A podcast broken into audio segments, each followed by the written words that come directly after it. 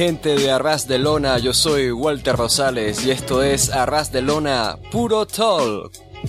Les hablamos un miércoles 5 de septiembre de 2018 de vuelta a hablar de todo lo que ha sucedido en el mundo del Puro Resu en nuestro episodio número 50 de Puro Talk y para ello me acompaña el hombre que siempre está aquí a mi lado, el único, el grande, The Great, Mil, que, ah, ay, que estoy diciendo, Gin Malcabar, no voy a repetir esta intro, Gin, ¿cómo estás? Magnífico. Eh, muy bien, Walter. Muy buenas a todos los oyentes. Sí, 50 episodios de Puro Talk en Barcelona. Acostado con nuestros hiatus y con nuestras pausas largas, pero bueno, aquí estamos intentando hablar una vez más de todo lo que ha pasado por aquí en el mundo de Pro Wrestling en Japón. Y bueno, tenemos alguna sorpresilla para el programa. A ver si no hago también Bosch en esta presentación, porque por ser el especial número 50, estábamos pensando hacer todo, todo el programa en japonés. Obviamente eso no iba a ser posible. Entonces, hicimos lo segundo mejor que se nos ocurrió y eso es traer al original de Puro Toll, el miembro original de este gran stable, de este gran programa, que es Nathan Hardy. Nathan, bienvenido. O sea, ¿me estás diciendo nada más empezar que era la segunda opción? O sea, no, te sientas tan mal. Así me, a mí me pasa así siempre con Alessandro. Alessandro, Alessandro es así. Alessandro, un saludo, Alessandro. ¿Cómo está? Alessandro es, hey Walter, mira, puedes estar para este programa. Eres mi última opción. Y me lo dice de frente. O sea, eres, eres tú o la muerte. bueno, pues nada, aquí estamos, 50 ediciones ya.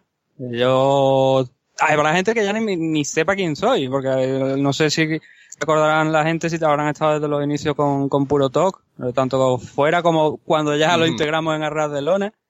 Y aquí estamos, pues a ver, han pasado ya dos años creo aproximadamente de la última aparición, ha pasado mucho también por medio, pero bueno, vamos a intentar aportar un poco lo que todavía llego a saber, ¿no? Del mundo del pro wrestling japonés.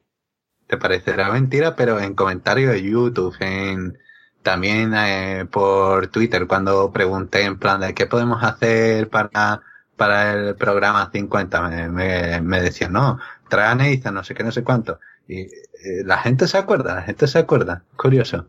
Pues mira, muy agradecido que la gente se acuerde de, de que toda, de, bueno, de que en principio estábamos por aquí en, en Puro Talk y, oye, lo he dicho, muchas gracias. La gente para los que no están enterados, en todo caso, Nathan estaba de ermitaño, estaba en, las montañas entrenándose. Y bueno, ya tomó una pausa para volver aquí con nosotros.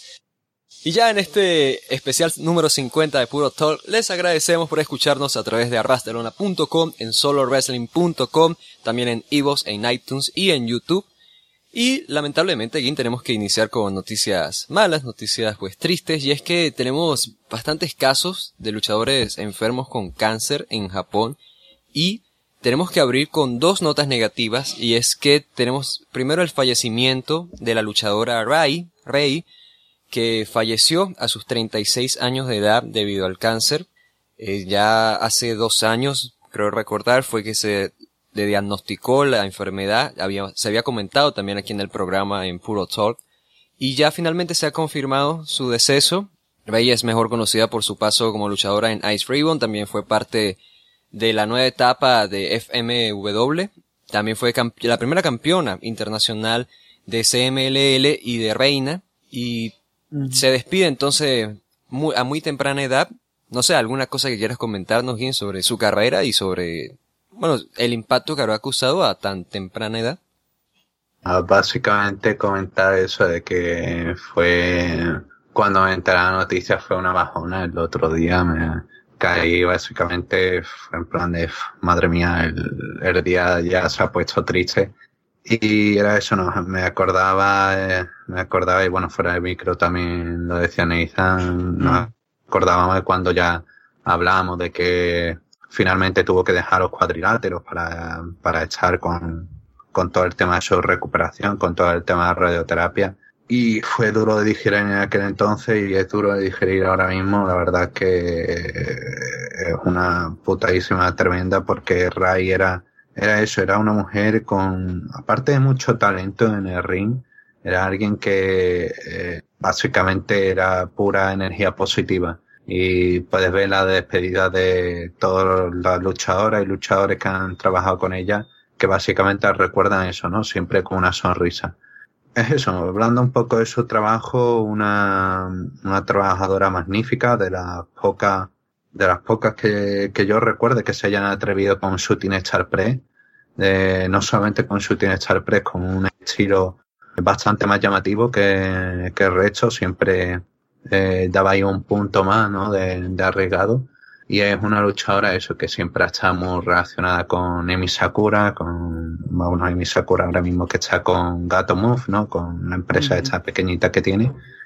Básicamente un palo tremendo para toda la industria de pro en Japón. Ya digo, gente desde empresas como Pure G, como eh, también Seu, ¿no? Que se acordaba porque había trabajado, habían trabajado juntos en alguna, en algunas independientes por allá por, por 2012, etcétera. Poco se puede decir, está una gran luchadora, una gran persona y vaya, una tremenda pena de que tengamos que empezar con el programa con noticias malas, pero eh, espero que podamos remontar un poco más el, el ritmo del programa, ¿no? Em, te lo comentaba fuera de micro, cuando estábamos al principio un poco hablando del tema de las cosas que vamos a tratar, que uno de los últimos programas creo que, que yo realicé cuando estaba aquí en Puro Talk al principio fueron fue hablar precisamente de, de la mala noticia de lo de Rai.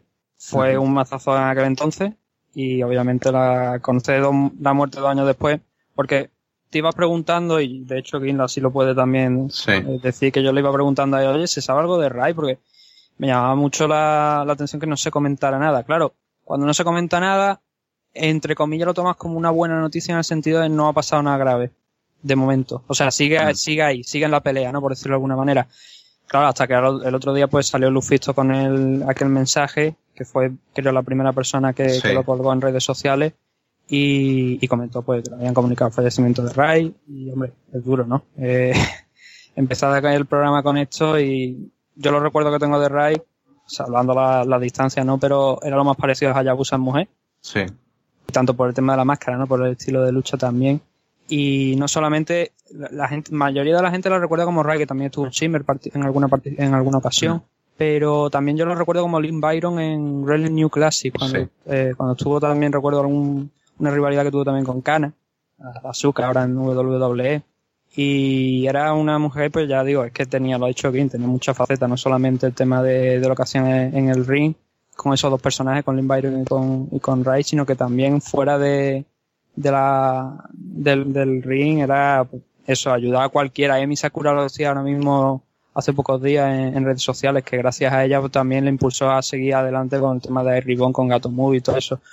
Mucha gente la toma como base a, a Ray y yo creo que viendo la despedida, como decía Kim, que se le ha dado en los algunos shows, que se ha hecho pública en, los- en algunos medios de prensa de allí de Japón, yo creo que es la demostración de que no solamente era una gran luchadora querida por el público, sino también por los compañeros, y es una lástima. Eh, Las cosas por desgracia son como son, ¿no? Y era una enfermedad complicada, tenía un tumor cerebral que además le dijeron que era maligno y que era muy difícil de operar o prácticamente inoperable, con lo cual pues el tiempo pues al final no ha podido pasar, no, no, no ha conseguido recuperarse. Y una desgracia porque ya digo, es que ahora el problema es que en la siguiente noticia vamos a hablar de otro fallecimiento también por, por las mismas causas y la verdad es que no es una buena manera de empezar. Sí, ya lo decías tú, Nathan. Otra que falleció, lamentablemente, fue Aya Koyama, que también fue debido a una larga batalla contra el cáncer. Koyama es reconocida por su paso por empresas como All Japan's Women's, por Big Japan, todo esto en una corta carrera o en un inicio muy rápido de su carrera. También se dedicó un tiempo a las artes marciales mixtas. En 2017 tuvo su show de despedida.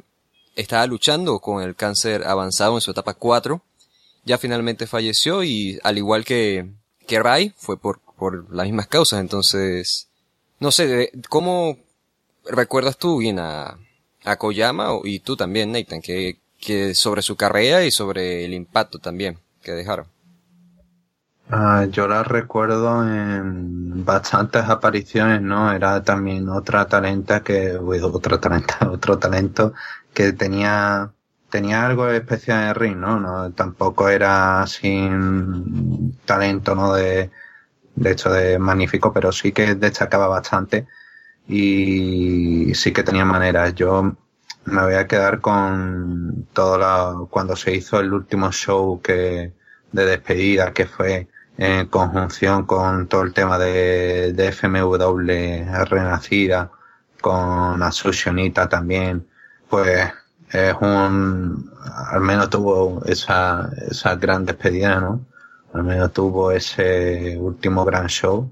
Y sí es que los paralelismos no se pueden evitar, ¿no? Son dos talentos que han estado, eso, hay también muchas cosas buenas que se han despedido a gente de, de Ayakoyama y, joder, que eh, es mucho paralelismo con el caso de Ray, ¿no? También lo ha pillado eh, bastante joven, ha fallecido a eso, 45 años, Ray 36 y complicado, ¿no? Complicado. Nathan comentaba que la, la recordaba, ¿no? Más por el tema de las MMA, ¿no? Como... Sí, sí, porque aunque no tuvo una carrera de éxito realmente en el mundo de las MMA, porque su récord no era más negativo que, que, que tenía más derrotas que victorias, pero sí que se le puede considerar una de las auténticas pioneras en el tema de las artes marciales mixtas allí en, en Japón porque ya digo las primeras peleas de ellas datan de, del principio del Maker que fue una compañía que existió hace muchísimo tiempo y estamos hablando más de 18 años aproximadamente 17 18 años por lo cual ya te digo que es una carrera que es, auténtica pionera incluso antes de debutar una de las mayores leyendas de, de MMA allí en Japón como es Megumi Fuji ya estaba Ayakoyama por allí eh, peleando se, el último combate lo tuvo en G-War, que ya sí que es una empresa más reciente, más, mucho más conocida por, por el público, pero ya digo, no tuvo mucho éxito realmente en su carrera en el mundo de las MMA y en el mundo del pro wrestling ahora mismo me resulta complicado hacer memoria y, recordar algo concreto de, de Ayakoyama, pero claro, estaba en esa época, ¿no? Incluso también de, de Big Japan Pro Wrestling, que oye, eh, en aquel entonces era una compañía aún madura, ¿no? De lo que es ahora. Entonces, otra luchadora que, como digo, por desgracia se nos va más pronto de lo que obviamente debería. Y una lástima. Nos toca remontar esto entonces con los ánimos y pasamos a temas de Noah, que celebró su show especial de Flight Marufuji, celebrando el 20 aniversario de la carrera de Naomichi Marufuji, en donde, además de la participación de gente foránea como Yuna Kiyama, Takeshi Suyura, Takeshi Suyura no, pero ustedes entienden, también talentos como Sanchiro Takagi, Harashima, Danshokudino y demás. Tuvimos la lucha estelar en donde Naomichi Marufuji enfrentó a un tal Hideo Itami, que no conocerán como Kenta, en donde Marufuji se llevó la victoria y se, celebró pues el aniversario de carrera de Marufuji. Hubo también algunos, algunos guiños para combates y cosas posteriores, de esto hablaremos más adelante, pero del evento, Gin, ¿qué me puedes comentar del show? También de, me estabas comentando que el Meiji Event te pareció un poco por debajo de la lucha anterior de Takashi Suyura y Daisuke Harada contra Yuna Kiyama y Asushi Aoki, pero del evento en sí y de las sensaciones de ver a Itami presentándose en Noah, ¿qué me puedes comentar? Del evento en sí, bastante, bastantes cosas, la verdad. Em, la, sobre todo, aparte de baja cartelera, no hay mucho de lo que comentar, pero sí que estuvo bastante bien ver a gente que no era tan habitual verla, sobre todo con el tema de Noah, ¿no? A pesar de que técnicamente no era un show de Noah, ¿no? Era un show producido por Marufuji junto a Noah. Pero bueno, era básicamente un show de Noah. Primer show de Noah en años que hace una entrada de 6.000 personas eh, básicamente los primeros combates, bueno, no eran nada del otro mundo, ¿no? No eran, no, no tenían gran, grandes cosas, salvo, bueno, temas, algunos temas contados como el tema de, de lo de Kotaro Suzuki, etcétera, que vamos a comentar. Creo que el show cuando arrancó ya a tener un poco más de nivel fue a partir de eh, lo de Nakajima y Kitamiya contra Yokea contra Shiosaki, a mm. Kaito Kiyomiya y Kazma Sakamoto, que ya fue una lucha con un poco más de ritmo y con un poco más de nivel, la que ya se pudieron ver cosas interesantes, ¿no? Nakajima ahora mismo está en muy buen estado y vaya, ahora parece que Tayoke está teniendo más apariciones, va a tener ahora apariciones en Noah, en All Japan, y parece que está volviendo a ganar protagonismo Taiyokea tras una etapa en la que ha estado eh, básicamente ahí sin hacer nada me gustó mucho el tema este que tuvo Dino de cuando entra con Kenta Kobashi, ¿no? Que estaba en comentarios, intenta besarlo y Kenta y Kobashi le coge el cuello en plan de no, no, no me vas a besar y le lanza un chop y luego Harashima y Dino le piden perdón a Kobashi en plan de bueno, es Dino, no lo podemos controlar. Y bueno, la, la técnica, la, la tónica del combate de Dino de, porque básicamente es eso, ¿no? Cuando metes a Dino en un encuentro, todo se reduce a, alrededor de Dino y a lo que puede hacer. Y también fue una lucha entretenida, tuvo buenos intercambios entre Harashima, Kotoge, eh, tuvo cosas interesantes. Eh, resulta que eso, el, el semi-main event brilló un poquito más de intensidad porque eh, Sugiura y Akiyama eh, básicamente para mí hicieron que esta lucha fuese a otro nivel, ¿no? Fuese a, en plan de, vale, esto es buen material, esto es tremendo y pueden hacer cosas interesantes. Harada también fue muy bueno porque era en plan de, no tengo la altura suficiente con Akiyama, de hecho tiene un careo, ¿no? Y se pone de, de puntillas frente a Akiyama en plan de, no, eh, de, que te, que te puedo igualmente, que no te tengo miedo. Y realmente fue una lucha tan, tan entretenida que se me fue el tiempo y vaya, se terminó ahí en límite de tiempo, buena decisión para construir más cosas adelante. Y sobre el main event, pues fue bastante entretenido, ¿no? Fue eso, fue el golpe de nostalgia, fue en plan de, oh mira Marufuji, mira a Kenta, bueno, no se puede decir Kenta, Itami. Itami, como decía en la entrevista, que una entrevista previa, creo que era Weekly Pro, que quería estar al nivel de, de Noah, ¿no? Quería presentarse como, como Hideo Itami, entonces había estado entrenando, había estado preparándose para el show y dio un poquito, dio un nivel bastante más que aceptable, la verdad, estuvo bastante bien y eso, se le nota también el tiempo en WWE, se le nota, se nota que se ha acostumbrado ya demasiado a ese estilo y ritmo. Y también la lesión esa que tiene grave, bueno, que tuvo grave en el hombro que le ha terminado pasando factura. Pero aún así, bueno, creo que se ha resarcido un poco ahora que le han prohibido en WWE hacer el Go to Sleep. Aquí lo hizo como un par de veces buen encuentro, queda ahí un buen recuerdo entre dos amigos, entre Marufuji y Kenta, que Marufuji al final dijo, no, a Kenta se, se despidió él diciendo Kenta, eh, tenía que, que, que, quedarse a gusto, ¿no? Era su show.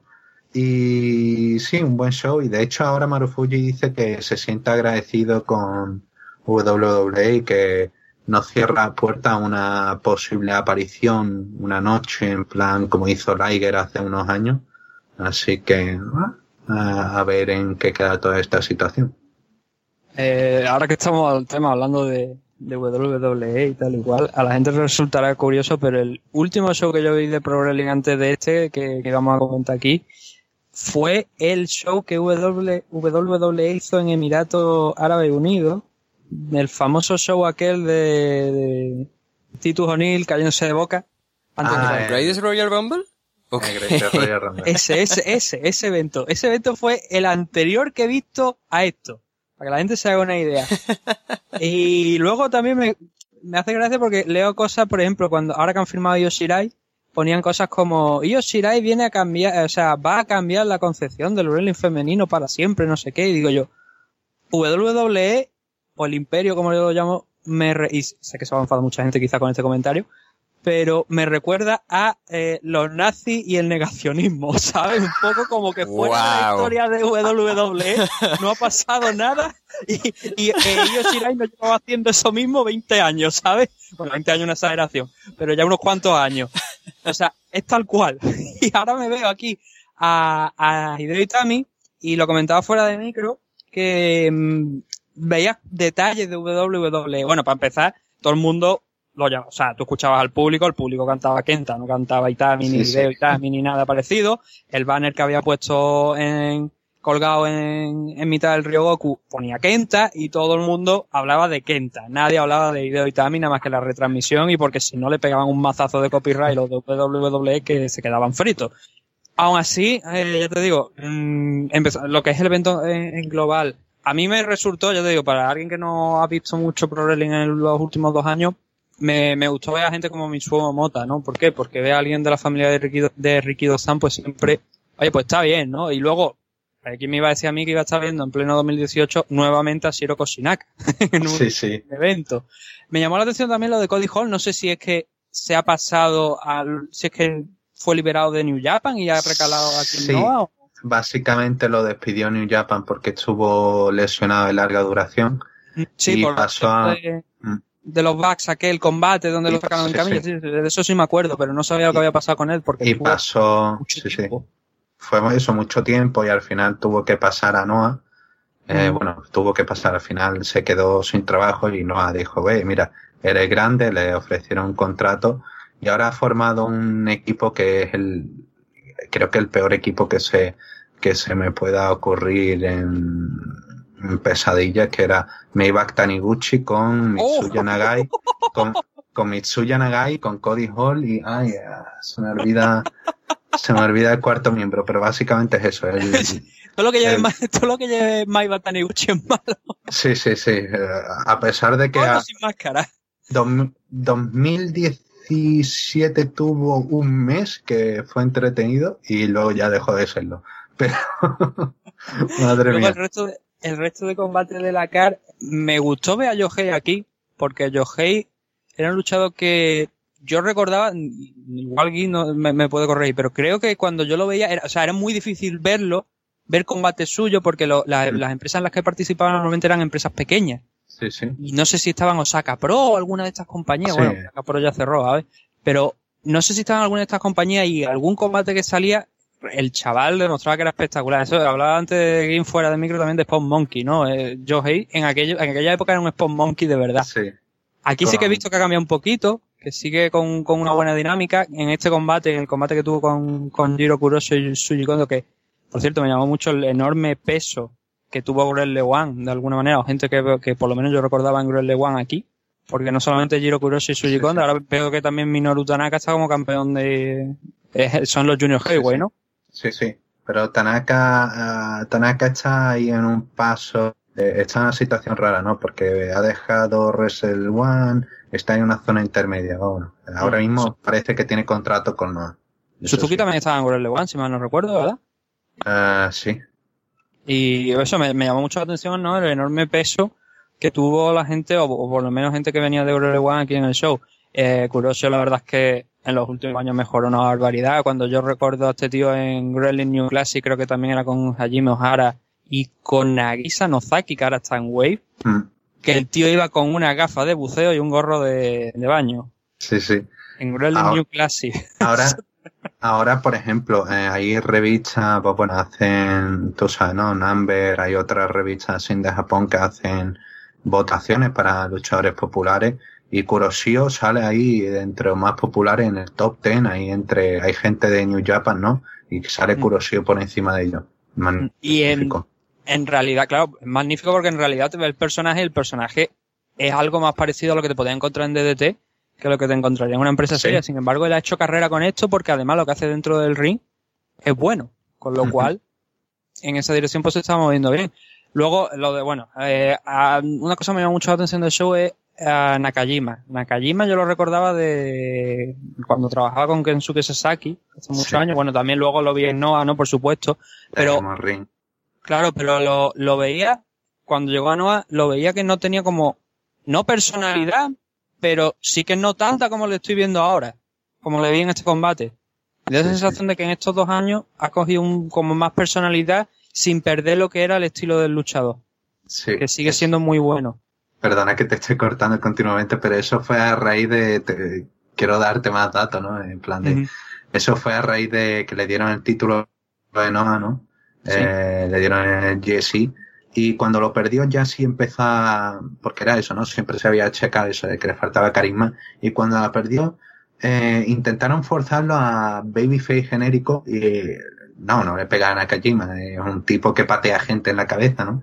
Y empezó a ser un poco así, eh, zona intermedia, ¿sabes? Empezó a, a reírse mientras pegaba a la gente y entonces ya ganó bastantes enteros en personalidad. Luego también gente como Masaki Miya y Kaito Kiyomiya que Mm. son relativamente jóvenes, que han crecido bastante en este tiempo. Tayo que comentabas tú que entra, sale, entra, sale. Lleva así, entra, entra y saliendo desde que se fundó también Grelle One. Cuando salió en el primer show que también tuvo WhatsApp por ahí. Y bueno, lo de, lo de la participación de la gente de, DDT, de Dansoku Dino, ahora sí me Sanshiro Takagi, obviamente Dino siempre es un espectáculo. Yo me pregunto realmente qué siente la gente que se le pone debajo y se le cae encima. Ya con, con, con, el pantalón bajado, ¿sabes? Con, la, con el texto bajado. Nightmare. Y luego lo que me llamó mucho la atención es, y esto, claro, yo ya digo, no me llamó mucho la atención lo de Kotoge, lo del tema de salir, o sea, lo de el personaje que tiene, la personalidad que tiene, que parece más cómico que otra cosa, y que parece que también que lleva la, la, esto, la, la cortina de baño de, una cortina de baño de los años 70, ¿sabes? A la espalda. No, no entendí lo del tema del superhéroe, sobre todo por, por me daba la sensación de que era un superhéroe, ¿no? Con la capa y con todo sí, lo sí, sí, cuando, eh. Kotogi real, cuando Kotogi realmente yo lo vi con Daisuke Harada hace mucho tiempo, que formaban una, una buena pareja, pero que era un, luchador serio, de verdad. Sí, Entonces, sí. todo esto nuevo que añadió y el, ¿cómo lo llama? El Kakumei Love, me parece que lo llama. Sí. o sea, son cosas todo, que digo. Todo eso es reciente, ¿vale? Eso es reciente. Una etapa, la gente que ve Noah dice, esto es una crisis mental que está teniendo Kotoge, le está pareciendo bien el tema de superhéroe, porque vaya, ahora de hecho están vendiendo las capas en distintos Está- colores. Que las están vendiendo. sí, sí, en distintos colores y tamaños. Tamaño, ¿no? Sí, y con diferentes estampados. Va a montar su propia tienda una vez se retire.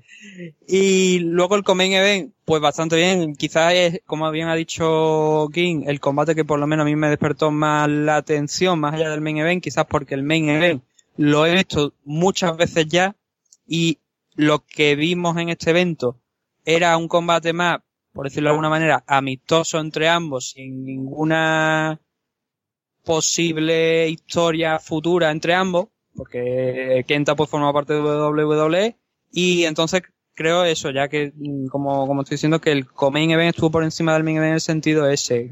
También a Kenta a lo mejor le faltó un poquito de agresividad, pero como estoy diciendo entiendo porque era como un combate amistoso, ¿no? En donde no había nada, nada en juego, ninguna posibilidad de crear futuras historias, ¿no? Entonces, a mí me gustó mucho el tema de Sugiura, bueno, a mí Sugiura es un growler de los que se dice ahora está muy de moda decir Big Dick, ¿no? A la hora de, de la presencia que tiene en el, en el ring y bueno, no solo en el ring, recuerdo la foto de, de, de, de Sugiura eh, totalmente desnudo con el cinturón bebiéndose Sí. una cerveza en mitad de una oficina, ¿no? De la oficina de Noah, ¿no? Entonces tiene, desprende ese aura clásico que enfrente tenía gente como Aoki y Akiyama, ¿no? Sobre todo Akiyama es quizá el que más peso, más relevancia puede tener por encima de Aoki, aunque Aoki siempre me parece un magnífico también. Y Harada era el que se sentía un poquito más pequeño, ¿no? Entre ambos, entre la, la Sí. gente quizás por lo, por lo que digo, por el, ese aura que tienen, ¿no? De, de grandes trabajadores, que Harada es un grandísimo trabajador, pero claro, siempre ha estado, se nota, ¿no? Está por debajo de, de tamaño y de peso de, del resto de luchadores. Entonces una, una nota ahí que llama, llama la atención, ¿no? Ver tan chiquitito, ¿no? De- Dentro de tan, tan grandes Sí, luchadores. Y el main event, oye, pues mira, mm, lo que he dicho antes, me pareció que estuvo bien, estuvo, la verdad es que como combate está bastante bien, está muy bien, pero está alejado de, obviamente, los combates clásicos de Kenta y, y Marufuji, pero claro, era otra época, eh, eran otros tiempos, no solamente por la fecha, sino por el tema de la asociación, ¿no? De dónde estaba trabajando Kenta y entiendo por parte de esto por lo que pasó, pero ya digo, buen show, a mí me gustó, ya lo, te digo porque la parte de abajo de, de la cara creo que tenía cosillas positivas y no, eh, no en sí los combates, sino ver caras conocidas o caras veteranas que no estás tan acostumbrado a ver en, contra esto, con, o sea, en, en un ring ya, y menos contra determinadas personas, ¿no? Y ahí por eso me gustó la mezcla que consiguió junto a Marufuji, no solamente de gente de Noah, sino también de otras empresas. Y la verdad es que como show estuvo bastante bien. Me alegro de que hicieran 6.500 personas aproximadamente, ¿no? Porque creo que fueron el sí, menos. que sigue siendo por debajo, obviamente, de lo que lo que se le puede considerar un lleno en, en el Ryogoku, porque el lleno son 11.000 personas aproximadamente. Sí, sí. Pero ya digo, como show así para celebrar el 20 aniversario de, de Marufuji, ¿qué más puede pedir? No tenía que entrar en el main event, así que bastante bien. Seguimos entonces con Noah, que también celebró su evento Arc New Chapter este 2 de septiembre. Y en resultados destacados tenemos que Takashi Suyura retuvo el campeonato GAC peso pesado en contra de Masaki Tamiya, recibiendo el reto posterior de Katsuhiko Nakajima, a quien enfrentará este 4 de octubre. También tuvimos una lucha por los campeonatos de parejas peso juniors GAC, en donde Minoru Tanaka e Hiroki derrotaron a Ikuto Hidaka y Takuya Sugawara. Y también tuvimos por ahí algunos líos en cuanto a la guerra generacional actual de Noah. Sí, otro show, bueno, este show se verá en el 9 de septiembre, el domingo, ¿no? Sí, en Samurai Televisión. Ahora mismo hay unos cuantos clips, ¿no? De hechos que emiten programas como Battleman, etcétera. Y vaya, los asistentes dijeron que el show estuvo entretenido. Del show destacar un par de apuntes, como comentaba Walter, la guerra generacional, ¿no? A pesar de que, bueno, dentro de la guerra generacional que hay ahora mismo entre los veteranos y los jóvenes, en el show había una mezcla, ¿no? Goshi Saki luchando junto a Kikuchi y Taimo Honda, que no son precisamente los jovenzuelos, pero eh, ahí está. Pero sobre todo eso, ¿no? Eh, Nakajima, Keno y Kiyomiya fueron los que más recibieron ahí una, una posición de importancia antes de los combates titulares. Y sobre los combates titulares, pues bueno, Minoru Tanaka y Hiroki pues siguen manteniéndose, me parece curioso, ¿no? Ya, ah, ya llevan como un par de defensas exitosas y además contra, contra equipo, bueno, de, de importancia, ¿no? Eh, eh, Hayata Yohei, que habían ganado la Global Junior Tag League, eh, perdieron contra, contra ellos. Ahora Hikuto Hidaka y Takuya Sugawara, Zero One, pues también han perdido. Así que, va bueno, lo siguiente que quedarían, eh, ay, no me acuerdo la última pareja que les derrotó en la Global Junior League, pero básicamente quedan por ahí una opción, pero todo eso se va a quedar ahora, ahora mismo en pausa porque están con la Global Junior League, ¿no? Ahora que tras tantos años se vuelve a hacer y están enfocados con eso, con otra, con otra trama, así que, bueno, a ver cuál, cuál será la próxima defensa y sobre todo el tema de, de Sugiura contra Kitamilla, eh, comentaba en el programa anterior de que eh, esto iba básicamente a ser una defensa intermedia, ¿no? De que parecía que el plan iba a ser contra Nakajima. Efectivamente, parece que se cumplió lo que dije, ¿no? Y ahí tenemos a Nakajima retando y este va a ser la prueba de fuego, ¿no? A ver eh, cómo sigue el reinado de, de Subiura y a ver si puede aguantar contra Nakajima, que es básicamente el último retador creíble, ¿no? Que queda que no haya derrotado, porque ya ha derrotado a Boshi Osaki, ha derrotado a Keno, ha, ha derrotado también a Marufuji, a Kotoge, y ya quedan poca gente que pueda hacerle frente a, a Sugiura. Así que, bueno, veremos a ver. Esto eh, básicamente desfibra un poco, ¿no? El próximo año también de, de Noah, pero ya digo, también depende ahora mismo la situación hecha de los nombres que se confirmen para la para Global League, que ahí ronda el nombre de Yuna Kiyama, el de Takeshi Morishima. A ver qué sucede. Precisamente yo creo que uno de, yo digo, ahora mismo yo no tengo, de la historia yo no puedo opinar, pero sí que de, temas de nombre y viendo más o menos lo que hay fuera de, de lo que se ha enfrentado ya Subiura, quizás el nombre más que me viene así más a la cabeza precisamente es Morishima y sé que nos estamos adelantando a lo que vamos a hablar ahora, pero ya teniendo ese enfrentamiento que van a tener con el regreso de, de Morishima, que por cierto no lo hemos comentado, pero estaba de comentarista en el show de, anterior de, de Marufuji, que se quitó la camiseta y tal y cual, que por cierto lo he visto mucho más gordo de lo que estaba, que es algo que me ha llamado mucho la atención porque se retiró, bajó de peso y sin embargo eh, el otro día se quitó la camiseta, se la dio a, a, Keno, ¿no? Fue, me parece. Sí, a Keno, a Keno. Que fue Keno, sí. Y se quitó la camiseta y yo lo estaba viendo y digo yo, ¿qué, qué ha pasado? Ha vuelto a engordar. No como antes. Sí, sí, no como antes, con la época de cuando era el campeón o cuando estuvo en. Ring of Honor también. No de esa, no de ese tamaño, pero sí que está volviendo a, a, coger cierto peso. No sé si es que a lo mejor también es porque a la hora de volver, pues prefiere tener algo de más, de más peso o algo, pero es algo que me llamó la atención. Y de los nombres eso, yo creo que quizá Morishima es un, no solamente un rival interesante, sino que un rival a la altura de Sugiura por encima de, de, Nakajima, yo creo que Nakajima es verdad que tiene más futuro, pero ahora mismo, si tú tienes, si yo tuviera que coger un combate entre Sugiura y alguien de los que hay en el roster, adelantándonos como digo, Morishima va a volver, supongo, entiendo, ¿no? A Noah, el nombre sería Morishima, por encima de, de Nakajima para ser campeón. Sobre todo porque es que yo creo es eso, yo creo que la clave es la Global League, ¿no? Una vez pase la Global League, salga un, un ganador de ahí, seguramente, o bien ese ganador sea el próximo campeón, o, o por lo menos, en, no, no inmediatamente, pero a lo mejor quizás en un futuro sí que lo sea, ¿no? Entonces ahí es donde siempre tenemos estos torneos, ¿no? G1, Global League, el, el, torneo también de, de All Japan, entonces ahí es donde suelen salir grandes nombres y a ver qué es lo que proponen ¿no? cuando salga lo del tema de la Global League, a ver qué nombres hay ahí y a empezar ya ahí pues un poquito a, a pensar quién puede ser el próximo campeón después de Sugiura, que lo está haciendo, que siempre creo que ha tenido un, una buena serie de combate, aquí lo, ya estábamos hablando del, del anterior combate, creo que es un tipo sólido a la hora de, de poner, sobre todo en los unos contra uno, creo que lo vuelve los combates bastante interesantes, pero también tiene una edad ya, entonces hay que ir buscando relevo generacional, que Morishima no es que sea el relevo generacional más, más importante, ¿no? Pero sí que es bueno ver a gente como Masaki Tamilla aquí, que es más jovencito, verlo tener su oportunidad y además llegando a un combate que por lo que estoy viendo son más de 30 minutos, ¿no? Sí, sí. Entonces eso son notas positivas también que es, aprovechan, como decía aquí, eh, meten una defensa que no va a llevarnos a nada, que es una defensa de transición ante un combate más importante, pero a la vez está consiguiendo que gente más joven, que no tiene normalmente esos puestos tan importantes en la, en la CAR, tenga una defensa por el título y además pueda hacerlo bien. Obviamente hay que ver luego el combate, ¿no? Para ver si realmente Masaki Tamilla estaba al nivel. Pero lo que había estado viendo de, de Masaki Tamilla últimamente con este show y lo que recordaba también de antes, que ya había empezado un poquito a despuntar, por lo menos tener más oportunidades, pues estaba siendo bastante positivo. Así que, oye, eh, habrá que estar atento también a este combate, ¿no? A ver si, si ha rendido y puede, pues eso, coger un poquito más de, de estrella, ¿no? Coger un poquito más de, de interés por parte del público para elevarse a posiciones superiores en la CAR ojo, un momento, un pequeño dato.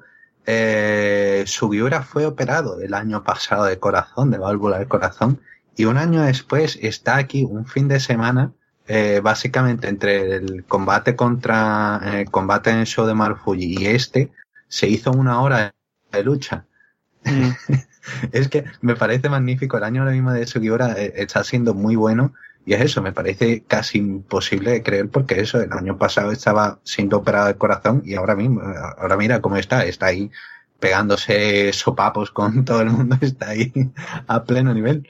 Y teniendo eso en cuenta, ¿no piensas tú que quizás estemos viendo la, los últimos momentos sí, de, sí. de su vida? Efectivamente, efectivamente que lo más, lo más triste, pero igualmente lo estoy disfrutando pero no, no, de no, manera ver, tremenda. No. espera, espera. Por los últimos momentos de su vibra, no, no, no, no, no, dando no a de, entender que va palmar encima no, del... no, sino, sino, su, sino su carrera, te entiendo, te entiendo, no, no, en plan de no, adiós. No un- un empecemos a echar mal cabeza. agüero porque, o sea, hay que- puro tol es el programa del, del mal agüero. Y por favor. No, no, sí, eh, entiendo la, sí, perfectamente puede ser el último momento de, de, de la parte más importante, ¿no? De la carrera de Sugiura, que luego empieza a bajar el nivel y se nota completamente. Todos los combates que ha tenido han sido más de 30 minutos, todas las luchas por el título, todas han sido súper duras, todas han sido a un nivel muy elevado y sí, parece que es eso, ¿no? El, Pero yo, yo no me estoy refiriendo a que haya un punto en el que va a bajar el nivel, sino que esté haciendo los últimos combates importantes realmente y cuando pierda cinturón, anunciado bien que se retira o que va a anu- anuncia un show de retiro o algo. Eso es la- quizá a lo mejor la idea sí. que yo tengo, porque si sacas, si es verdad que el problema este que tiene de la operación, que tal y cual, obviamente si tienes, si te han hecho una operación, hacerte una hora de combate en dos días es complicado. Y más en- teniendo en cuenta el estilo de, sí, sí. de combate de Sugiura, ¿no? Eh, entonces, igual puede ser que sea esa, ¿no? La idea. No, no lo sé, la verdad es que no, no lo he hecho, pero es algo que me viene a la cabeza pensando ese tema de, de lo que has dicho, ¿no? Enlazando lo de las dos, la- lo de la hora de, de wrestling que se metió en dos días y, y lo de la operación, que igual es que estamos viendo lo último de ya de Sugiura. Creo que son 40, ¿cuántos años puede tener? ¿45 aproximadamente? Sí, perfectamente. Pues ya digo, eso es la, la sensación, ¿no? De lo que yo tengo después de, de decir estas cosas. Había un tipo en Twitter que me encantó porque lo comparativa, eh, lo comparaba con un T-1000, ¿no? De Terminator y era como, bueno, 48, no tiene ni 45, tiene 48. 48, madre mía. Es una edad ya que, hombre, teniendo esa operación es probable que ya digo que estemos viendo Sí, lo sí. último. Nathan no es el único que vuelve, porque también habíamos comentado en ediciones pasadas el regreso de Takichi Morishima, pero tenemos que añadir algo más, que es que Morishima, quien estaba haciendo labores de comentarista en el show de Flight Marufuji, anunció o retó directamente a Takeshi Suyura a una lucha para su evento Genesis este 15 de octubre y la lucha finalmente se ha confirmado, así que tendremos a Takeshi Suyura enfrentando a Takeshi Morishima en su regreso. Sí, un duelo que, vaya, ya lo, básicamente Morishima lanzó el reto en ese show de Marufuji quitándose la camiseta, como comentaba Nathan. Y sí, tenemos ahí una lucha muy, muy interesante. Ya comenté que lo que se estaba hablando de que Morishima estaba teniendo contactos con Noah, eh, tras, tras que se anunciara su regreso, ¿no? Estuvo el verano, estuvo entrenando con Kenta Kobashi, estuvo entrenando también en otras academias.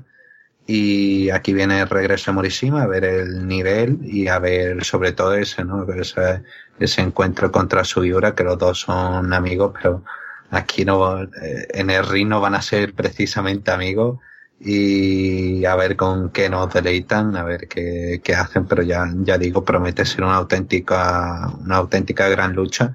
Y dependiendo del recibimiento, yo creo que va a ser el factor que decida más. No, creo que ya está casi confirmado prácticamente el tema de Morishima en la Global League, pero creo que va a ser un factor, ¿no? Depende de cómo la gente reciba el tema de la lucha, sobre todo el resultado, ¿no? Porque si consigue una victoria Morishima en su regreso, que no va a ser porque en los regresos nadie gana, ¿no? Eh, pero si consigue al menos dar una buena percepción frente a su figura, eh, mm. pues creo que podemos tener ahí un próximo retador al título perfectamente. Mm. Es lo, que estaba comentando antes, cuando hemos cuando he hablado del tema de su figura, ¿no? Del Morishima, igual.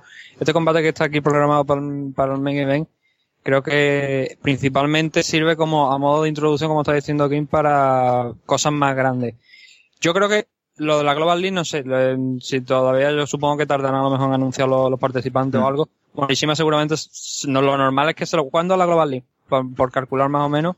En torno a noviembre, en noviembre, diciembre. Entonces es bastante probable que se guarden el nombre de Morishima hasta octubre, que es cuando se va a celebrar este evento, el 15 de octubre, para ver qué es lo que, si lo, lo van a colocar, pero ahora mismo quieren eh, guardárselo por el tema de historia. Creo que por lo menos la, la, la idea que me saldría a mí si fuera uno de los bookers de Noah, ¿no? Tener eso en cuenta de guardar a Morishima para, para anunciarlo posteriormente a esto, tras hacer una buena actuación contra Sugiura, pero como decía aquí, no conseguir ganar. Caer cerca, pero eh, morir cerca de la orilla, por decirlo de alguna manera.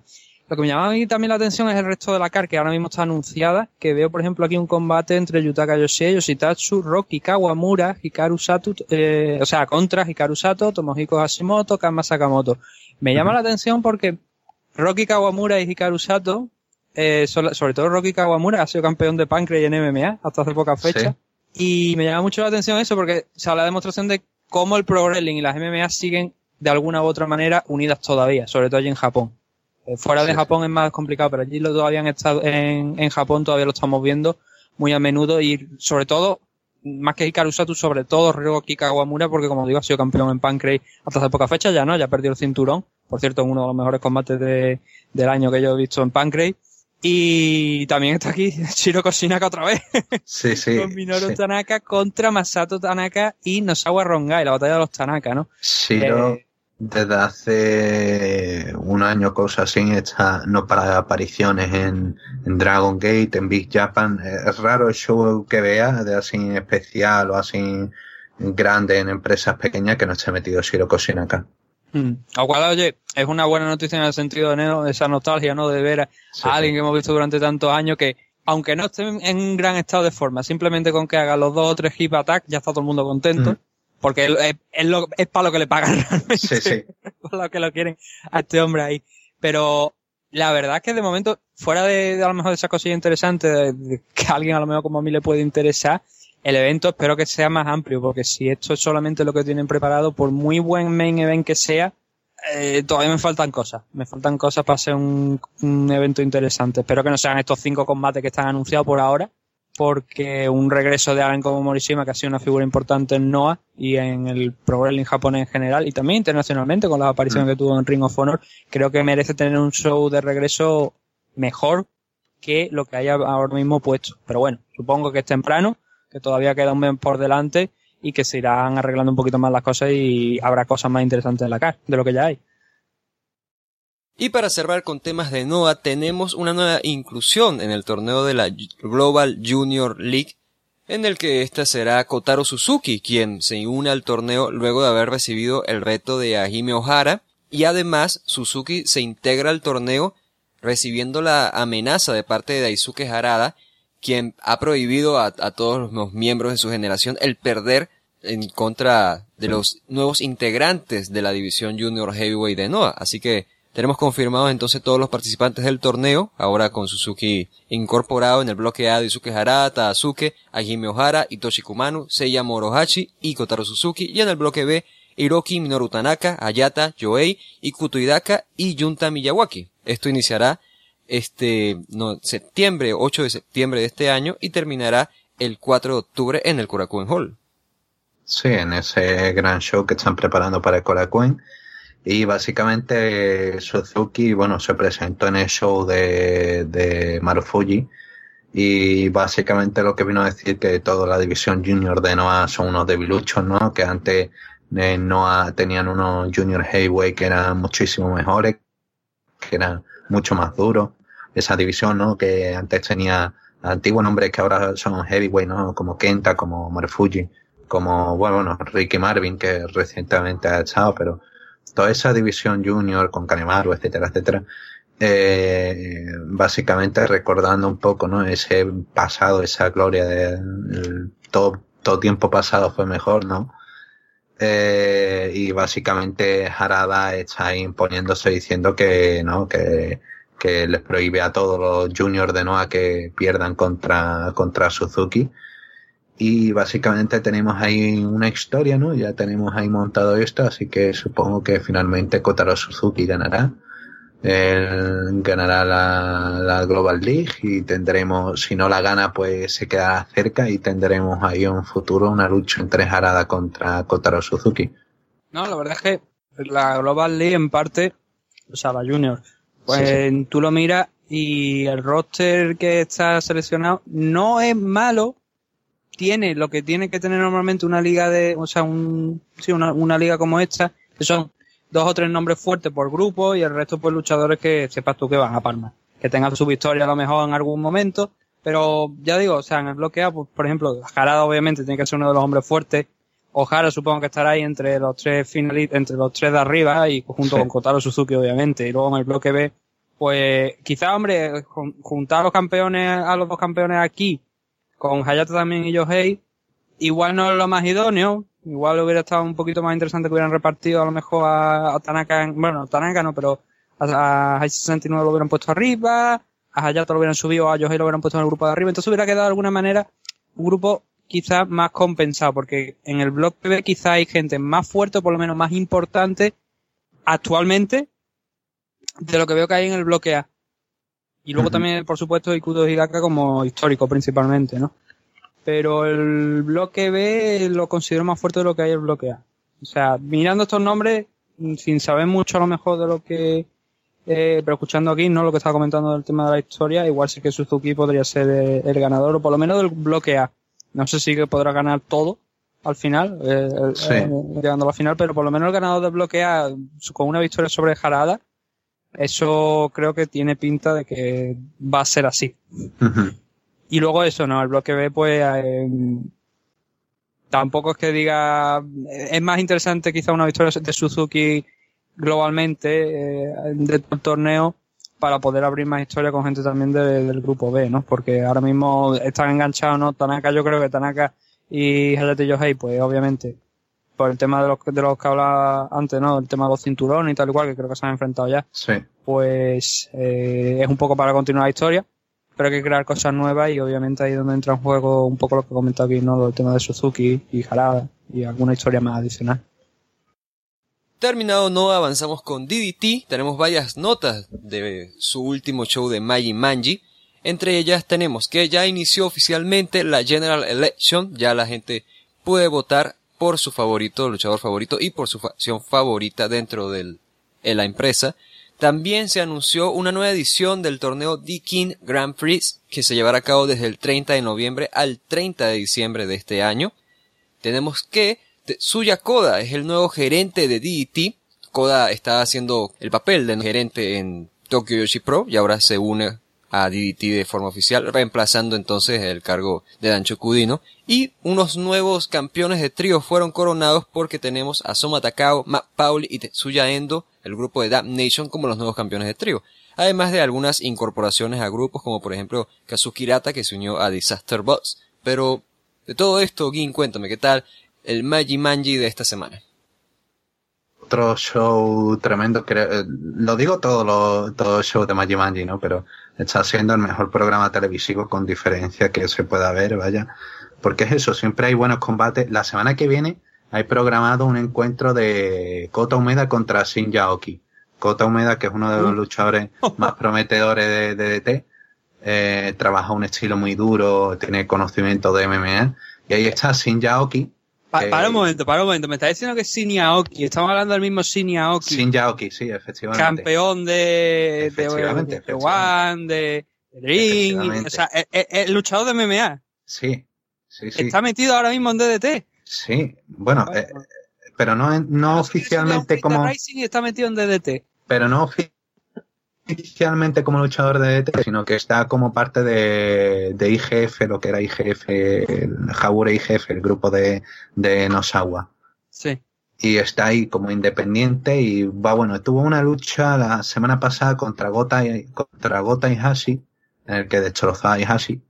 Y salió Umeda y dijo, no, va bueno, para la semana que viene, no, la siguiente tendremos un duelo. Así que va bueno, tendremos eso la semana que viene. Para que vea el motivo es porque digo que, que Majimanji es el mejor show semanal, porque te ofrecen cosas como esta cada dos por tres. ¿Y, ¿Y dónde se puede, este, el show se puede ver en Abema, pero es gratuito o es de pago? Se puede ver gratuitamente en directo en Abema TV. Y luego en DT Universe pues está disponible una vez si te suscribes y eso. Pero vaya. que... Para, los que, para los que no conozcan Abema TV, desde fuera de Japón no podéis entrar, ¿vale?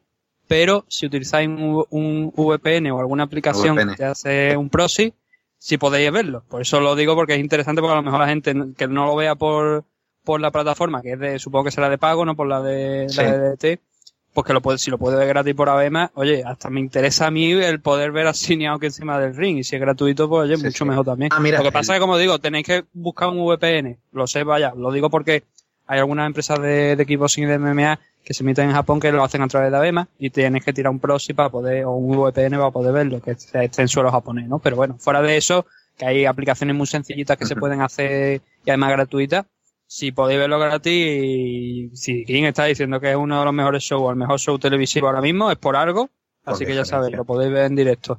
Eh, de hecho, tienes el combate contra Gota y Hashi, lo, lo vi que lo subieron el domingo eh, lo subió DDT a su canal de YouTube, así que está ahí gratis en Yaoki contra Gota y Hashi, con el reto de Kota Omeda. Y está levantando ahí, están, están generando bastante interés con todo el tema de Shin Yaoki, así que va bueno, el show de la semana que viene promete, a ver si superan los 100.000 espectadores otra vez en directo en Navema. Son buenos números, ¿eh? Sí, sí, son, buenos números. Sí, sí, mantiene más o menos ahí 100.000 espectadores. Además, eso en horario de máxima audiencia en Japón. Que está la gente viendo shogi, su béisbol y hay 100.000 espectadores viendo DDT. Y qué más, bueno, Majimanji pues estuvo cargadito de, de cosas como no, siempre nos ofrecen bastante calidad. Primero fue ese anuncio, ¿no? De, de que, bueno, eh, vuelve el The King Grand Prix, que ya había tenido este año su primera edición, y con Suji Ishikawa ganándolo. Y finalmente va a tener la edición 2019, pero este año también, desde el 30 de noviembre hasta el 30 de diciembre, como decía Walt. Y el ganador tiene una oportunidad en el show en Ryoku de febrero. Eh, uno de los shows de Ryoku de febrero, que hay que recordar que tienen dos. Y bueno, eso empezó curioso, ¿no? Porque Imabayashi, que, que es el producto asistente de DDT, eh, va, bueno, introdujo a Sanshiro Takagi, el presidente de DDT, y Takagi dijo, no, bueno, necesitamos alguien para rellenar la baja de, de Dino, necesitamos alguien que haga reír, necesitamos alguien que sea serio cuando haga falta. Estaba Imabayashi en plan de preparándose, ¿no? En plan de, ah, me va a nombrar a mí, voy a dejar de ser asistente de producción. Y dice, no, Tetsuya Koda. Y llega Koda, ahora mismo sigue siendo el manager de Tokyo Yoshi Pro, pero va a llevar ambas marcas, mm, DDT de manera, de manera puntual, lo dejará a lo mejor dentro de un par de meses, cuando ya se haya tranquilizado todo el tema de DDT, eh, con la General Election. Y básicamente eso, tenemos una nueva directiva con Koda que está ahora mismo tomando algunas decisiones un poco precipitadas, ¿no? Eh, me está pareciendo magnífico como lo han introducido. Takagi, por su parte, eh, se ha unido a Boeing, el grupo de Tomomitsu Masunaga y Michael Nakasawa, y básicamente dice que va a evitar que Boeing sea, porque Boeing siempre queda último en la General Election. El grupo que queda último en la General Election, pues se tiene que disolver. Y dice, no, este año voy a evitarlo. Todo parece que, que va a ser imposible, pero bueno, ahí lo va a intentar Sanshiro Takagi, a ver qué, qué consigue. Eh, Saki Akai contra Makito fue otra lucha entretenida, eh, a pesar de que Saki Akai le va a sorprender a Nathan, pero Saki Akai ha mejorado un poco. Makito es una luchadora. Sigue siendo, sigue siendo una escoba del revés, con el palo hacia abajo y la cabeza de la escoba hacia arriba. y Makito, Makito, de hecho, en mi votación de la General Election he votado a Makito, eh, como como ganadora de manera individual, como pareja, bueno, como equipo he escogido a Mike Bailey y a Mao, así que ahí tengo mi, mi votación de la General Election. Pero Maquito, eso, estuvo pidiendo el voto al público, cosa que no se puede hacer, así que la incapacitaron y se la llevaron. No se puede pedir el voto al público en un ring. Eh, Kazuki Hirata se unió finalmente a Disaster Box en un combate en el que eh, se resistió a utilizar la gafa de, porque Hirata ahora mismo está en una etapa de transición, ¿no? Intentando ser serio y sacó las gafas Go, iba a bailar, pero no quería ser serio y le dice a Harashima, úsala. Y viene Toro Washi y le dice, no, ni te atrevas. Y finalmente Harashima le pone la gafa a Toro Washi y va, bueno, esto lleva a que pierdan la lucha, pero eh, básicamente termina acechando a Hirata en plan de no, va, bueno, eres un chaval con futuro a pesar de, que nos lleves al desastre. Y ahí tenemos a Disaster Box con un nuevo miembro, con el cuarto miembro. Eh, Jun Kasai pues sigue con su etapa en DDT, ahora que es luchador de DDT y sigue con Freedoms. Y básicamente tiene esta rivalidad con Daisuke Sasaki, y se pegaron este combate, un, se pegaron como un minuto del combate de parejas que tuvieron aquí, pegándose y básicamente pidiéndose, ya digo, tienen, llevan la rivalidad a la vida real, ¿no? Y se tienen ambos bloqueados en Twitter. Y claro, como la General Election necesitas apoyo, pues se estaban pegando y decían, desbloqueame, desbloqueame, desbloqueame, desbloqueame. Y estaban ahí pidiendo el un block uno al otro cada vez que se pegaban. Y finalmente gana Sasaki la lucha y le dice a, no, eh, perdón, gana Kasai y le dice a Sasaki, Sasaki, si no quieres que te siga pegando, desbloqueame y hazme follow en Twitter. Me parece la mejor prueba que ha podido hacer un luchador nunca, ¿no? Sígueme en Twitter, magnífico. Eh, sobre los títulos también fue una lucha muy entretenida y tenemos a nuevos campeones, no, Sutendoji ya tienen como siete reinados, no, no esperaba que llegaran al octavo. Y después salió Daisuke Sasaki, salió en plan a afrontar a sus propios miembros del equipo, ¿no? Pero también apareció Disaster Box. Y Koda, el nuevo manager general de, de DT, pues decidió rápido, ¿no? Dijo, voy a pensar rápido. Eh, pues tres de Disaster Box, me da igual los que escojáis. Finalmente escogió en un segundo, ¿no? Escogió a Hirata, a Washi a, y a Yuki Bueno. Y eso para luchar contra Damnation. Y dice, ¿dónde? Ah, voy a pensar rápido. Y en un segundo dice, pues misma en el Ryogoku. y le, empiezan a decir, no, no, no, ¿cómo vas a meter a Kazuki Hirata en una lucha en, en el Ryogoku, no? Una lucha titular. Y, y, empezó ahí a repartir bofetadas y Koda se está imponiendo con violencia y con decisiones rápidas, así que buen manager general. Y en el main event, pues básicamente sirvió para continuar la rivalidad entre Meiko Satomura y, y sigue Hiro Irie, pero Irie básicamente en un momento determinado iba a hacer la Cannonball sobre Satomura. La, salta, cuando iba a llegar a Satomura, salta por encima de la cuerda y se lanza contra Dino, que estaba en la mesa de comentarios, porque ahora mismo iría está con la situación de que quiere acabar con Dino, porque Dino ha sido el productor, ¿no? Y la ha estado fastidiando. Y quiere acabar con él, le quitó el título, pero a él le da igual, es lo único que quiere destrozar a Dino. Y Satomura le dice que no, que quiere que le demuestre que sea un hombre que, que puede enfrentarse a ella y que va, bueno, construyendo un poco la historia para el combate este que tendrá en el Korakuen. Así que sí, un programa tremendo de Majimanji, ya digo. Eh, es que semanalmente ofrecen dos horas que son tremendas y con grandes combates, grandes historias. Cuando Satomura te dice ser un hombre, sabes que tiene un problema. no, a mí yo de, de, DDT no es que tenga, ahora mismo no tengo mucho, mucho conocimiento de lo que está pasando, más allá de algunas cosillas y el chaval este español que también estuvo por allí. Y, hombre, la ya te lo digo, o sea, que Kai me sigue pareciendo un palo, o sea, una escoba con de revés puesta. El tema es que lo de Meiko Sotomura, mmm, eso sí me, enteré que era, se hizo campeona, consiguió el cinturón, el Open Way, el KOD, que está bastante bien.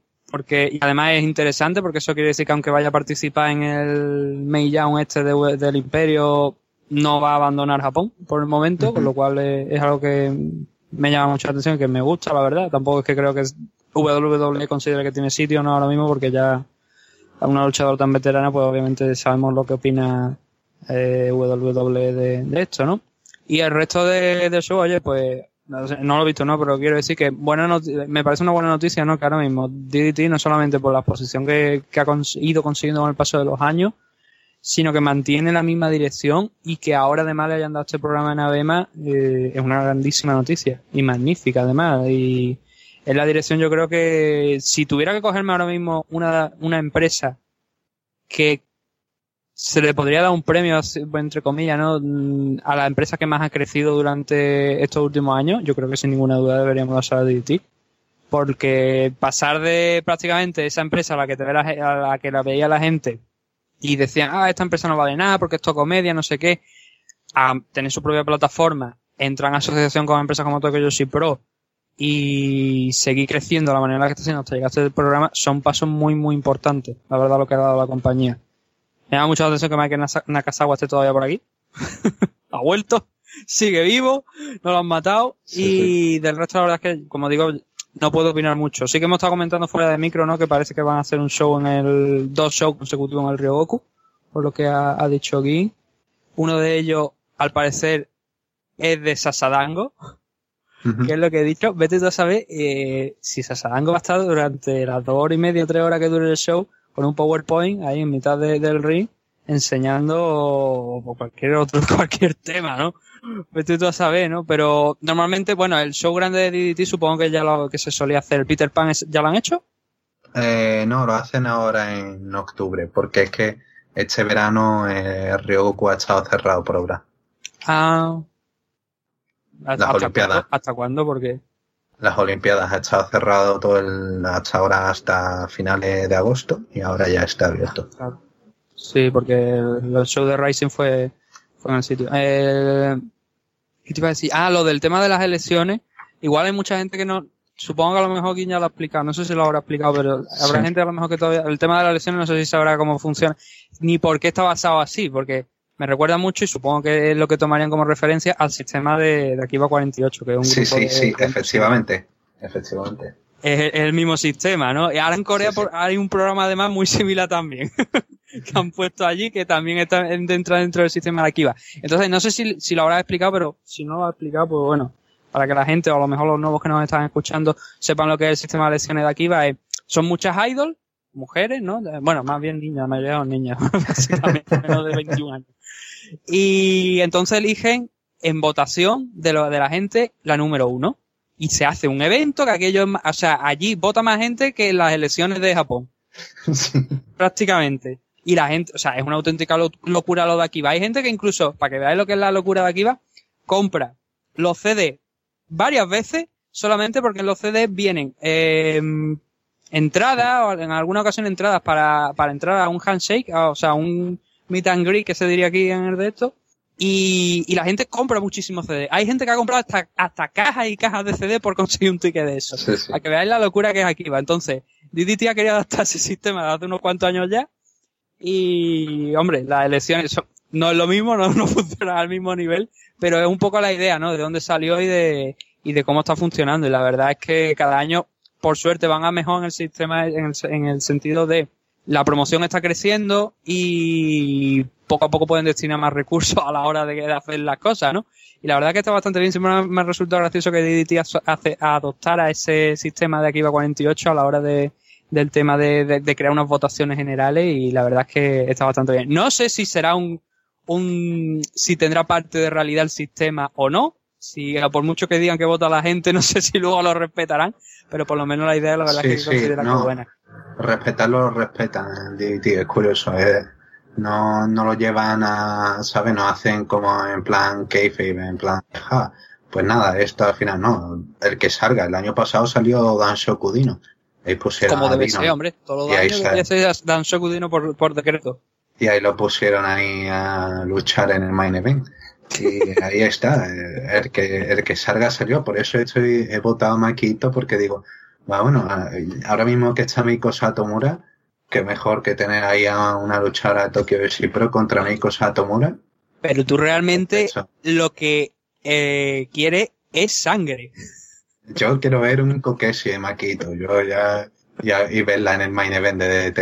Eso sería maravilloso. Pero claro, enfrentar a Makito contra Meiko Satomura sí, bueno, es pedir que le pongan la cabeza en, en Hawái. Es como decir, no, mira, mi luchadora favorita, sí, pero quiero que le, que le peguen quiero una que paliza. quiero que la, que la dejen insensible, ¿no? Quiero que ah, sí se habrá sentido el, el, fan de John Lennon o algo, ¿no? Porque va a hacer algo así.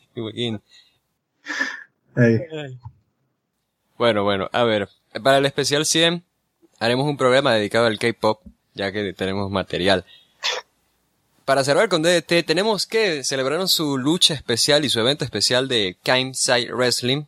Fue este 2 de septiembre en la prefectura de Yamanashi, en un bosque de Yamanashi. Y allí, los hermanos Bradman, Shu y Kei consiguieron la victoria en una lucha que superó la hora de duración y lograron derrotar en el proceso a Mike Bailey y Mago. Por lo tanto, ahora los hermanos Bradman tienen una oportunidad por los campeonatos de parejas KOD. Sí, básicamente eh, Mike Bailey fue una adición de última hora, Mike Bailey y Mao, y los Brahman se dieron cuenta de que podían hacer un combate por parejas al final, ¿no? Una vez que hubieran ganado, entonces dijeron, oye, mira, somos una pareja, ustedes sois los campeones, acabamos de ganar, vamos a hacer una, una lucha por los títulos. Pero no, sí, otra, otra auténtica locura en la que eh, yo no sé cómo intentaron hacer, cómo intentaron hacer comentarios de esto. Siempre es una locura, ¿no? Pero este año ha sido un poquito más porque Isami Kodaka se le ha ido un poco la cabeza también dentro de la lucha. Y Mao, que Mao, eh, Mao es uno de los luchadores jóvenes de DDT, ¿no? De, tiene ahora mismo 22 años. Y su lema es eh, Fucked Up Wrestling for a Fucked Up World. Ese es su lema, ¿vale? Eh, pro Wrestling jodido para un mundo jodido. Y básicamente se estuvo persiguiendo con Sanshiro Takagi en coche hasta que chocaron un coche contra otro en plan de eh, llevaría segunda, tercera arrancando, ¿sabes? Y le propinó un golpe al otro coche que fue en plan de madre mía, menos mal, menos mal que, que sabéis lo que hacéis, pero vaya locura. Y ya digo, los típicos spots, hubo un momento en una especie de asesinato, hubo un en los momentos de los Brahmas, ¿no? De que lanzan una bola de bolos y golpean a, a varias gente en la entrepierna. Otro combate es que no puedo, no puedo describirlo, es que una auténtica locura de principio a fin. Hay que verla, sí, sí, sí. Tío. Esto es como cuando antiguamente se hacía, cuando cogieron a Ibushi, se metieron en un bloque de, en un edificio, e iban casa por casa, e Ibushi tenía que hacer frente a una prueba, o un luchador dentro de la casa. Es que de verdad, mira, una parte de la lucha era que Makoto Ishii apareció muerto, ¿vale? Y, y aparecía una letra eh, M escrita, ¿vale? Al lado de él con la mano, había escrito con sangre M.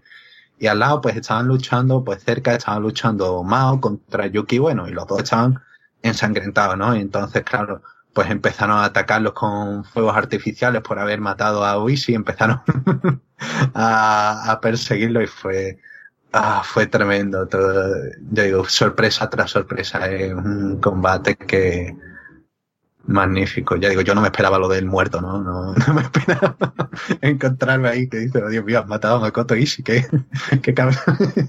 Y la verdad es que uno de los, de la, o sea, de las personas que más sufren en este tipo de combates son los cámaras. Sí, sí, sí. Porque, claro, tienen que estar corriendo para arriba y para abajo, en un, allí, en el parque natural donde se haga esto. Y ojo, cuidado, en el título que tengo yo por aquí, tengo por delante el, tema, el tema de resultado del evento, la asistencia y tal y cual. El título completo del evento es History's Strongest 40,000 Tatami Moving Pro Wrestling Dramatic Dream Nature Land Twin and His Younger Brother. And His Younger Brother. O sea, ¿qué puñeta es eso? En serio, no, no, no, tenéis que, tenéis que verlo. Eh, ha estado, normalmente siempre son buenos, pero este año me ha gustado mucho. Ha sido magnífico y, en serio, totalmente recomendado. Hay dos shows al año que siempre son espectaculares. Uno es este y el otro es el especial de fin de año de, eh, de Grace Sasuke. Sí, sí, sí, sí. Siempre. Esos dos shows son... o sea, hagáis lo que hagáis, esos dos shows hay que verlo. Terminamos entonces con DDT y comentamos el evento de Takayamania Empire. Este fue un evento que se celebrado el 31 de agosto de este año desde el Korakuen Hall en beneficio de Takayama, que como sabemos, Yoshihiro Takayama quiero decir, que como sabemos quedó tetrapléjico tras un accidente en un encuentro. Para el evento fue transmitido en Abema TV, en la plataforma de Abema TV. Hubo 1500 espectadores y contó con varias figuras de empresas grandes de Japón y también independientes. Estaban, por ejemplo, Yuji Nagata, Hiroyoshi Tensan, jóvenes talentos como Ren Narita, Harashima, Chuji Ichikawa, también estaba por ahí Suwama, varios luchadores veteranos, enviaron mensajes, personas como Stan Hansen, Deva Itami, Nobuko Takahada, y en la lucha estelar, Minoru Suzuki, Nosawa Bangai y Masada derrotaron a Taiyo Kea, Shuji Kondo y Taka Michinoku. Y tuvimos no una presencia en físico de Takayama, pero sí un mensaje en video en donde ya comentó que está en silla de ruedas, está haciendo terapia física, está en rehabilitación y que espera que la próxima vez que esté dentro de un ring sea para competir. Pues este era el show en favor de Yoshiro Takayama. Takayama estuvo presente al principio a fin del show. Recordemos esa campaña de recaudación de dinero para Takayama que ya le ha permitido conseguir esa silla de rueda.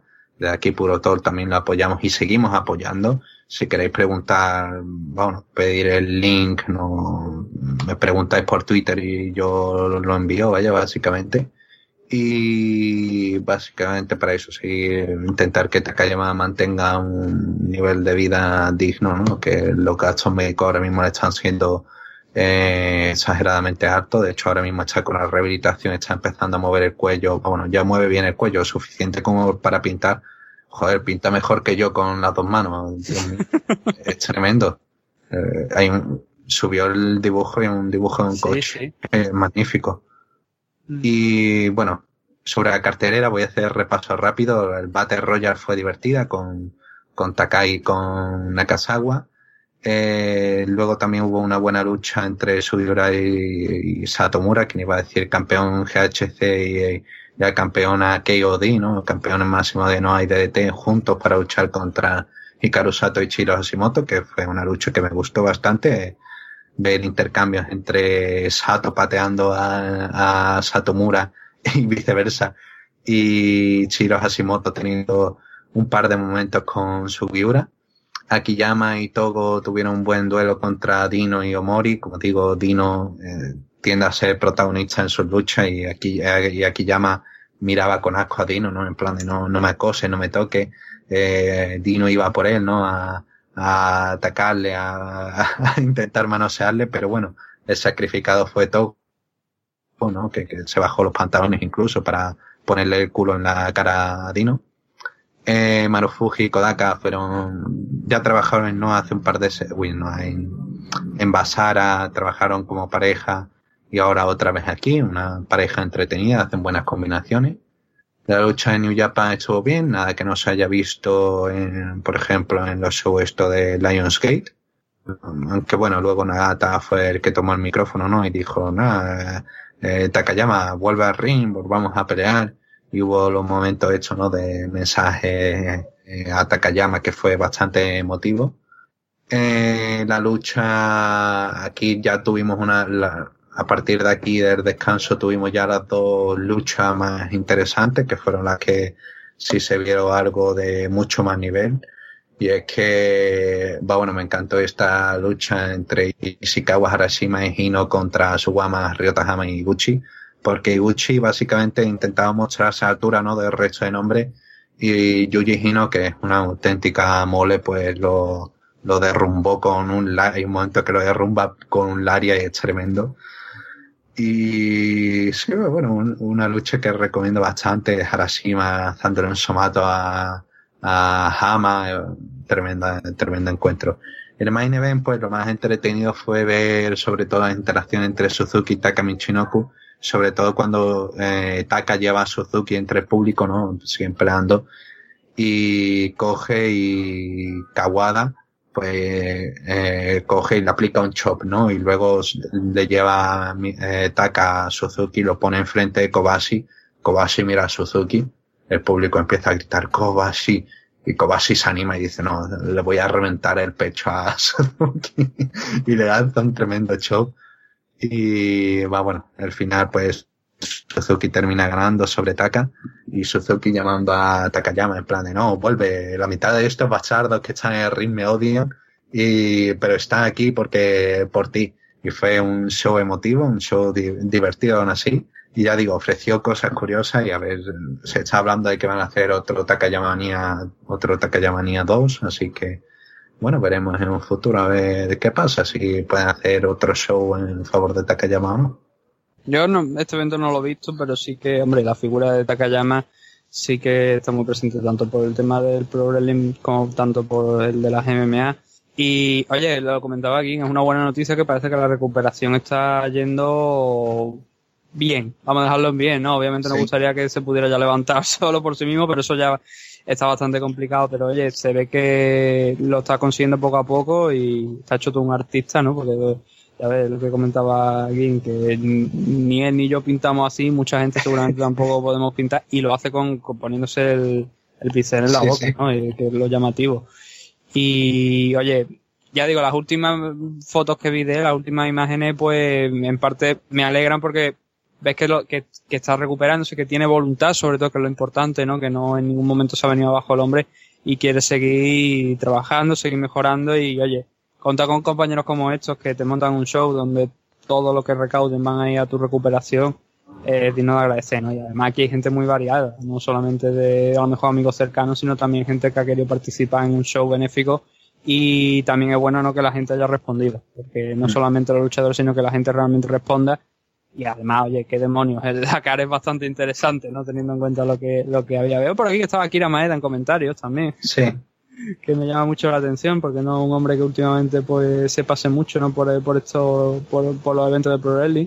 Pero sí que oye es eso no es un histórico desde hace muchísimos años no solamente en la época de, de del tema de Pro Wrestling sino por supuesto también el tema de, de MMA no aquel enfrentamiento entre Takayama y Don Fry no que no que no lo recuerda. Y a esos son momentos históricos no y se merece esto y mucho más y, a ver si es verdad lo que ha dicho King que pueden montar un segundo evento y pueden recaudar más fondos ¿no? para su recuperación. Mm. Chris Hiro, que estaba de vacaciones, ahora mismo está en Japón con su novia, con Rich Herring, y eh, estuvo en este show y también hizo una, también estuvo dando dinero otro luchador que está apoyando también a Takayama, ha entrenado con él, ha luchado con él y va bueno, no se podía mostrar en cámara, no, pero ahí estaba Chris Hero también en el show por ahí de, de fondo entre los, entre los asistentes. Otra mala noticia nos llega y es que el luchador o el ex luchador Akira Taue va a ser operado de una extirpación completa de estómago, esto debido también a cáncer que sufre él. Ya se ha revelado alguna información, va a estar atravesando este procedimiento, se estará manteniendo revisiones médicas constantes Akira Taue es un luchador reconocido por su etapa en All Japan Pro Wrestling y también en Noah. El Wrestling Observer lo ha reconocido con 14 luchas de 5 estrellas y actualmente pues iniciará este proceso de recuperación que le deseamos todo lo mejor y que obviamente avance de la mejor manera posible. Y Taue, se informó de que eso, que había tenido que ser sometido durante los días de semana pasada a operación, de que eso se ha tenido que hacer una extirpación completa de estómago. Problema que básicamente lo ha llevado, lo ha arrastrado durante los últimos años, incluso ha costado bastantes fechas en su trabajo cuando estaba en como presidente ¿no? Y ahí está ahora mismo Taue, esperamos que se recupere uno, un auténtico luchador, un grandísimo luchador. Hay mucha gente que eso, los cuatro pilares. Pues dicen, va, bueno, Taue no era, no era tan bueno. Me cago en la hostia, tío, me va a decir que Taue no era tan bueno. Eh, Taue era tremendísimo. Era, obviamente el resto eran, eh, eh, eran cuatro dioses, ¿no? ¿no? No vamos a poder decir otra cosa. Eran cuatro luchadores que eran magníficos pero intentar decirme que Tau no estaba a la misma altura, obviamente el resto tenían un plus especial, pero Taue también era, tenía ese punto especial, ¿no? Que lo hacía, que lo hace y lo hacía único. Y vaya, hace un par de años, ¿no? Fue el retiro definitivo que tuvo el combate ese ya digo, eh, espero que se recupere, espero que mandamos ánimos, no creo que le lleguen, pero eh, siempre nos mantenemos positivos y esperamos noticias buenas por parte de Tawai, que bueno, más o menos parecía lo último que se sabía que se había estabilizado. Yo recuerdo ese show del retiro de Akira Tawai porque el capullo de David Richards a mí me cae fatal y habrá gente que le caiga A mí me David Richard me cae fatal. Iba a estar en el show y fingió la lesión que dijo, no, no estoy, estoy lesionado, no sé qué, y al poco firmó por WWE. Sí. Y iba a estar en el show de retiro de Akira Tawai y al final no estuvo porque, por eso, porque decía, no, es que me he lesionado. Ah, debe estar mal. El médico decía que no le dejaba volar. Ya, el médico decía que no te dejaba volar. El, sobre el tema que estaba hablando King, lo, hombre, eh, es verdad que Kawada, Misawa y Kobashi estaban por encima pero eso no quiere decir que está bueno fuera también bueno. O sea, si tuvieras que ponerlo en una nota, eh, eh, en tema de nota de esto, pondrías que Misawa, Kawada y, y Kobashi estaban en A y 4 plus si hace falta, ¿sabe? 4 más. Sí. Taue estaría en el, eh, con dos o tres, o tres más, pero también era un luchador de grandísimo nivel, que además no solamente era también por el tamaño, que era un luchador que destacaba físicamente, también alto, y, y, eso era también una, una cosa importante, ¿no? En un mundo eh, donde tenían frente a Kobashi, a Kawada y a Misawa, que perfectamente pueden ser tres de los, en el, si ponemos un top 5 podríamos encontrar los tres arriba precisamente, ¿no? Y Atahualpa un poquito por debajo, pero también a lo mejor estarían en, en eso, entre los luchadores más importantes sin ninguna duda y sobre todo de, la, de aquella época. Eh, una noticia que, bueno, eh, la verdad es que tenemos, joder, vaya programa 50, ¿no? Y, dice, y lo peor de todo, lo peor de todo esto que dice Walter, que había programas donde hemos tenido mm, peores mm, noticias negativas, pero en más todavía, en más números, digo yo. Joder. Es que por eso digo que, que el episodio 100 tiene que ser sobre K-pop, porque para por lo menos compensar, ¿no? compensar con alegría, ¿no? Oh, joder, qué alegría.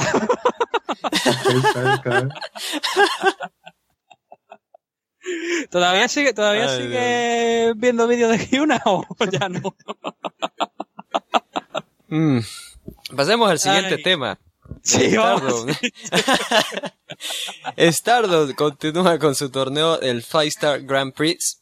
Y tenemos ya, tras cuatro jornadas, las tablas actualizadas. En el bloque de las estrellas azules está por encima con seis puntos Nicole Savoy y Momo Watanabe, mientras que en el bloque de las estrellas rojas tenemos por encima con 6 puntos también a Kagetsu y Jungle Kiona. Quien has visto las últimas fechas de este torneo, creo que nos habíamos quedado en las dos primeras. Las dos siguientes, ¿las llegaste a ver algo? Sí, he seguido viendo, la verdad que no está mal, ya he comentado un poco por encima, ¿no? Cuáles son las grandes, las sorpresas positivas, ¿no? Gente como Hazuki, gente como ahora el, push este tremendo que está teniendo Utami Hayashita eh, están siendo momentos, vaya, cosas que, bueno, el tema de Hazuki sí me lo esperaba, ¿no? Momo Watanabe también está teniendo un buen push, pero también Hayashita que eh, me pasó a mí mismo, Hayashita, es que son los dos sí, no, no ya, pero yo tiendo a decirle Hayashita, lío tremendo con el nombre. Ay, va bueno, Utami está teniendo un push interesante, de hecho, en el show de este sábado, que fue el último que ha tenido lugar, el próximo es el 9 de septiembre, este domingo. El sábado, pues básicamente Utami recibió su primera derrota, que fue con, primera gran derrota, que fue contra eh, contra uh, campeona mundial, pero bueno, era, era normal, ¿no? Era, pero así tuvo bastante momento de dominio en la lucha y es curioso, ¿no? Me, llama mucho atención el push este que están dando a Utami y bueno, promete mucho. La verdad que cuando, cuando hizo la lucha de debut ya mucha, mucha gente dijo eso, ¿no? De que era imposible de que fuera una, de que fuera una rookie y efectivamente tiene un poco más de experiencia en otros campos, en temas de artes marciales y vaya, se nota bastante, se nota de manera positiva. En el show este del 1 de septiembre, pues Momo Watanabe derrotó a Kelly Klein en otro buen duelo. Eh, Nicole Savoy, eso tuvo una buena participación contra Hazuki. Y también hubo eh, una defensa de los campeonatos por pareja, de los campeonatos Goddess of Stardom, entre Saki Kashima y Mayu Iwatani contra Tan Nakano y Starlight Kid, otro encuentro destacado que al final va, bueno, termina en defensa exitosa de, de Mayu y de Saki Kashima, que las últimas fechas habían encajado un par de derrotas ¿no? en el torneo. Y bueno, con una defensa al título pues como que se resarcen de, de ello. Y ahí tenemos, ya digo, por ahora mismo el show pinta bien, están dando buenas sorpresas, están haciendo cosas entretenidas Así que sí, la verdad que el torneo está siendo mejor de como yo en un principio eh, lo pensaba, ¿no? Porque habían tenido mucha baja, sobre todo a partir de todo el tema este, ¿no? Del Million Classic que había dejado como como que cinco luchadoras se tenían que perder el se tenían que perder el Five Star por culpa del torneo y va bueno realmente han remontado, están dándole importancia a las chavalas jóvenes, a pesar de que sea por los motivos totalmente equivocados, pero están dando bastante presencia. Y sí, está, bien. Este show de, del 1 de septiembre está bastante bien. Como siempre, recordar Stardom World. Oh, sobre Stardom, yo la verdad es que soy muy crítico desde hace unos cuantos años, cuando me han contado ciertas cosas que ocurren detrás de vestuario, o sea, detrás de la cortina. Uh, supongo que, bueno, veo, tengo por aquí de por delante la clasificación porque no la vez pasado. Supongo que Jangel Kiona, pues en este tiempo ha estado mejorando, ya no tiene que quitarle la taquilla a nadie. Kagetsu firmó el contrato, no, eso es verídico, no voy a decir el nombre, pero eso es verídico. Que Jangel Kiona, pues tenía por lo visto un historial de ir quitándole taquilla a gente. Kagetsu, pues firmó el contrato, teóricamente iba a mantenerse libre, pero firmó el contrato, me alegro por ella, y luego pues se han quedado con... Veo el resto y digo, mira, es bueno que haya vuelto Saki Kashima, pero nunca le vi nivel, no sé cómo estará actualmente. Hazuki. Ahora, ahora está bien, está bien. No, sí, pero a ver, también es, también es verdad que es una cosa, que tuvo problemas de salud. Tuvo una hostia importante, un golpe importante que la mantuvo fuera y luego ya dijo, me tomo un descanso. Pero claro, la, la pregunta que yo me hago es, ¿vuelven o es realmente Stardom que descuelga el teléfono y le dice quieres volver. Y porque es lo que me pregunto, porque gente como Saki Kashima, Hazuki, que de repente se desaparecieron y ahora vuelven años más tarde. Sobre todo en el caso de Saki Kashima, gasta muchísimo más trabajo de Hazuki. En el caso de, de Saki, al menos lo que parecía era eso, ¿no? Que le había llamado Stardom. Mm. Y Hazuki, la verdad es que no sé, o sea, solamente me falta que ahora vuelva que, que vuelva Koguma, ¿sabes? Sí. Que, como hace un par de años tuvimos a Yokovito que volvió también, es que parece que todas las que estaban lesionadas de gravedad, que decías tú, ya no, no, se retiran por lesión. Que parece que ya que te, claro, que te lo venden, joder, parece que están en, como si estuvieran en, modo sí, Takayama sí. el pobre, ¿no? Que parece que es que ya tiene una lesión de por vida. Y luego te sorprenden y vuelven, ¿no? Pero claro, Stardom ha perdido mucha gente. Ha perdido a Kairi. Ha perdido ahora a Yoshirai. Necesitaba una idol Saori le salió mal. O sea, mm. Saori, no, no creo que yo, y esto no esto sí que no me lo han comentado, pero no creo yo que Saori realmente le saliera mal a Stardom. Saori vio lo que había dentro de Stardom y salió por pata.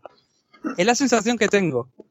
Tan, ahora mismo, era obviamente la, la carta mejor que puede jugar Stardom desde un punto de vista de tener una idol de lo que es Idol. Eh, Sí. Chica mona, que es simpática y que De vende hecho, camisetas porque le cae bien a la gente. lleva, la han puesto ahora de cara de la división esta Stardom Idol, que es para reclutar idols, eh, para hacer pro wrestling. Es que era Idol. Ella misma era una Sí, idol. sí, sí, era una idol. Por eso te lo digo. Luego Konami, obviamente, sí que es una, fue un gran, una gran firma, porque mm, estaba entrenada por Kana, con lo cual, eh, Mm. pues, no solamente se ceñía a lo que hacía Kana, sino que también incluso se, y tuvo varios combates hardcore, con lo cual tiene un registro bastante amplio, pero por ejemplo, cuando me añadieron a Sumire Natsu a- al equipo de, Sí, a de. Kagetsu a, yo dije, ¿qué puñetas hace esta señora aquí, con todo el respeto para ella, teniendo a Hana? Porque es que es lo mismo. O sea, es Hana Kimura, pero un poco más zorrón, para que nos entendamos. Sí. Con todo respeto, repito, que obviamente la gente dirá, ¿qué clase respeto eso? Pero el personaje, obviamente, pues el personaje, ¿no? Sí, sí. Luego me resulta positivo el tema de Nicole Savoy aquí. Nicole Savoy la considero una gran wrestler desde que la vi hace un par de años en un evento de Shimmer, en fin de semana de WrestleMania además.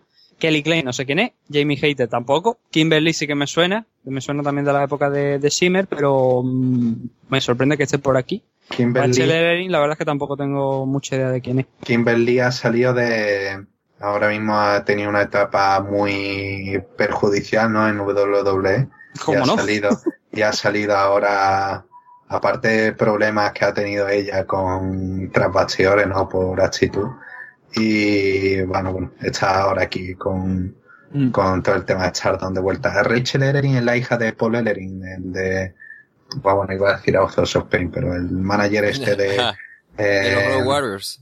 Sí. de los Road Warriors eh, sí. el que Kimberly salía ahí es, es Princess Kimberly de Chikara.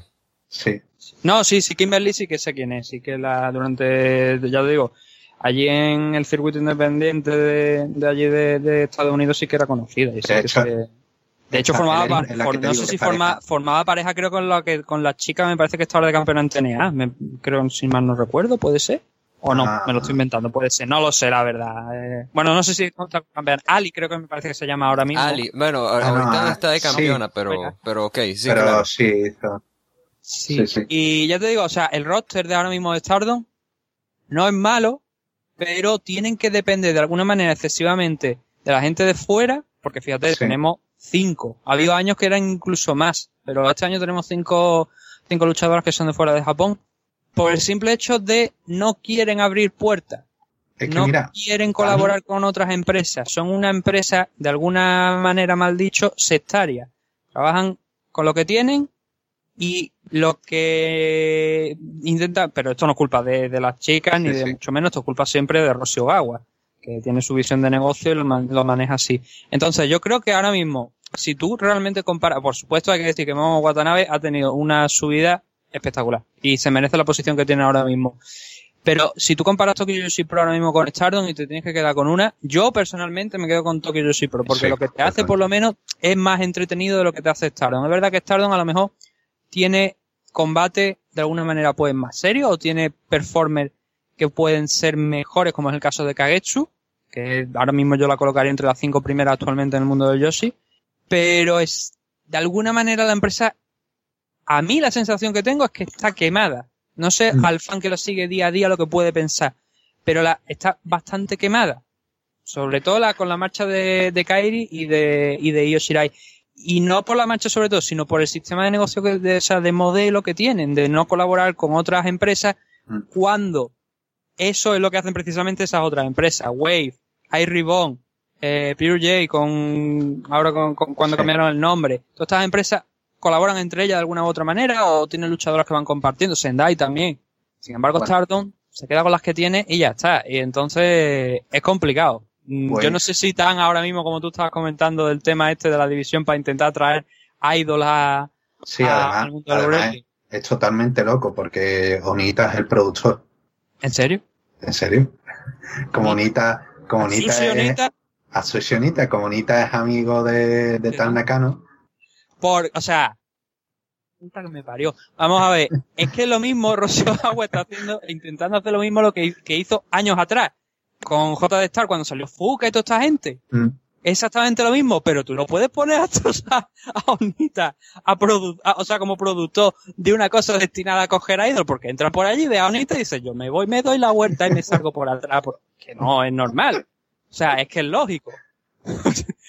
Otra cosa que te pongan a un Kenta Kobashi, que ahí te, se, se, te sube hasta, estamos hablando de Akiba, se te sube hasta Kuramochi, que es la mayor fan en Japón de, de Kobashi. Sí. Pero, Sí, sí. joder, que, que te entra por allí, te ve bonita y dice, ah, partí la parda, me voy a convertir en Saki Kashima hace cinco años, ¿no? Entonces no Sí. plan. Lo veo complicado, ya te digo, mm, no tienen mal roster, pero tienen un roster corto y no quieren ampliarlo en el sentido de colaborar con más gente en Japón que tienen cierto nombre. Porque creo que hay mucha gente en el mundo del Yoshi de Japón que siempre están haciendo grandes. Coño, yo me acuerdo cuando estaba Bef, eh, creo que es el, el TAM me parece que se llamaba Befren, Nakajima y eh, Arisa y, y Tsukasa y Fujimoto, Sí, Tsukasa y Fujimoto. sí, sí. Cuando estaban juntas que se fue, se iba a organizar el enfrentamiento aquí entre Thunder Roma, Yuwatani, ellos Sí. Shirai, se plantaron en Air Ribbon. Y, y, y parecía que todo se iba, y luego se desestimó la idea, seguramente porque Rocío Gawa dijo, no, yo quiero meter mano ahí, tienen que hacer tal, tal y tal. Eh, ahí donde está el problema. El problema no es realmente la empresa, es Rocío Gawa. Y Fedora, el señor Fedora más, ¿no? Como lo llamamos. Entonces, complicado, la verdad. Yo, de Stardom, porque tiene buenas performances, luego tiene algunas personas que no deberían, deberían mirarse un poquito al peo, como Yangel Kiona, como digo, que es una buena performance, pero no me han contado historias de fuera y no tengo motivos para no creer a la persona que me la ha contado cuando trabajaba con ella. Entonces, complicado, ¿no? Eh, la situación de la empresa. Digo, espero que le vaya bien, pero teniendo también al ese sheriff por ahí que se llama Sony Gutiérrez que te banea incluso cuando subes un GIF del Stardom World, es complicada también la situación, ¿no? No es la más idónea. Por cierto que no, ahora que estamos hablando de Stardom, que es Hana Kimura, que va a volver aquí a la empresa, si no lo sabe la gente, a final de mes, creo que 29 y 30 o ese fin de semana, en Madrid, en una, como ahora me, me va a disculpar porque no sé, iba a decirlo y no me sé el nombre, pero es la, es la, es una conde, o sea, una de estos de, O sea, de anime, la Japan sí, Weekend, pero en. Madrid.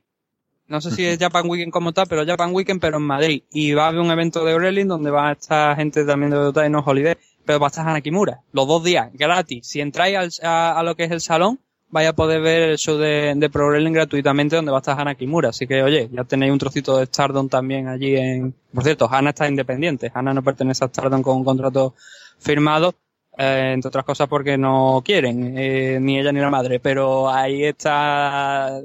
Va a estar por aquí, por España, así que os recomiendo el show porque ya que es gratis y no vais a poder ver a Hana Kimura, pues eh, es una cosa recomendada. Por cierto, ahora ya que estamos en el show Japan 50 Weekend, también. sí.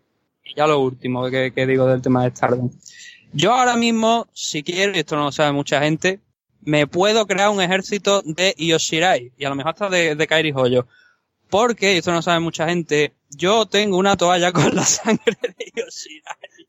Ah, ok. wow. Claro, o sea, tú ves allí la gente en los shows de New Japan que va secándole el sudor a Tanahashi, ¿no? Sí. y luego se lleva la, la toalla con el sudor de Tanahashi. Pues yo tengo una toalla Ajá. del primer show que se realizó aquí de Stardom en España, que me la mandé, que yo eso no lo pedí, o sea, fue alguien que dijo, hostia, esta es la toalla con la que se ha secado, pues toma, pa, pa Nathan, y cogieron y me la mandaron por correo, ¿sabes? O sea, que no me vayan a creer la gente aquí en plan, eh, puto pervertido de mierda, no, no, o sea, me la enviaron. Te digo que yo tengo una to- la toalla con la que se secó Yoshirai después del enfrentamiento en el main event con Tony Storm, en el que le partieron la boca a Yoshirai, sangró. Sí. Y, Ajá. y ya digo, creo que puede tener hasta ADN de Kairi Hoyo. A lo mejor sí que a lo mejor podemos hacer una raza de super. O, o de Super Tony también, porque, o sea, Sale. no sale sé, en el contacto. Dios mío. Oh, bueno, mejor, oye, obviamente. Si te- que alguien, ha- si queréis hacemos un crowdfunding, que nos manden dinero, luego no vaya a haber ningún clon, pero lo intentaremos hacer el estudio. Eh, ¿cómo, ¿Cómo era? Lo que pasa es que no, no, no, no sigo la, la saga, pero en Metal Gear, ves que hacían, no, de, de, de Big Boss y luego cl- Sí. clonaron a Solidus, Liquid. Bueno, podemos hacer las clones de Tony Storm, de, de Io y así. Ay, Dios. Ahí. Bueno, esos son todos los temas de hoy. Y yo, yo les iba a hacer una pregunta. U- Ustedes conocen el juego de Age of Mythology, ¿verdad? Sí. Sí. Bueno, yo les digo que es un juego muy bueno, me descargué la versión extendida en, hace unos días. Yo te diría que es uno de mis juegos favoritos de todos los tiempos, pero no es mi juego favorito, porque mi juego favorito es responder preguntas eh, brevemente y con eso doy pie a que iniciamos la sesión de preguntas, la sesión favorita de todo el público. Y vaya, o sea, me van a disculpar lo venezolano, pero Naguará, no vamos a poder superar este juego porque nada más escuchan la primera pregunta. Recuerden que pueden enviarnos sus mensajes a través de arbesdarona.com.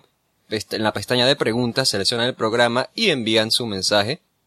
La primera pregunta es de PCO, de Quebec, Canadá, y nos coloca, hola muchachos, hoy vengo a dejar una pregunta para Gin que no va de Puroresu, sino de algo más profundo. Número uno, ¿por qué no te gusta NST? Si me dices que simplemente es tu gusto subjetivo, perfecto, pero tanto hate a lo que a mi entender es un buen producto en general, no lo entiendo. Postdata, no uses el comodín de no me importa NST si te das la tarea de ver los shows en algún nivel te interesan. Y segunda pregunta, ¿Por qué odias a Gabe? Yo supongo que es Gabe Sapolsky, el Gabe promotor de Evil. Uh, Gabe Sapolsky es el mayor gilipollas de la historia del pro independiente americano. Gracias. No, tengo ni que contestar yo. Y, nos coloca además saludos y fuerza a Walter, que bueno, muchas gracias por mandarme fuerza, que yo, yo sí tolero a Gim. NXT voy a decir por qué no me gusta. Yo no veo NXT. Yo si acaso veo un takeover, porque los takeovers al fin y al cabo es lo que importa. De hecho, he hablado contigo igual, fuera de micro, en plan de NXT, da igual lo que pasa en el semana, lo único que importa es el takeover. Y NXT es un show en el que mm, nadie evoluciona, no hay progreso de historia, no hay nada. Lo único que importa es llegar del punto A al B, de, de este takeover al siguiente. ¿Qué hacemos?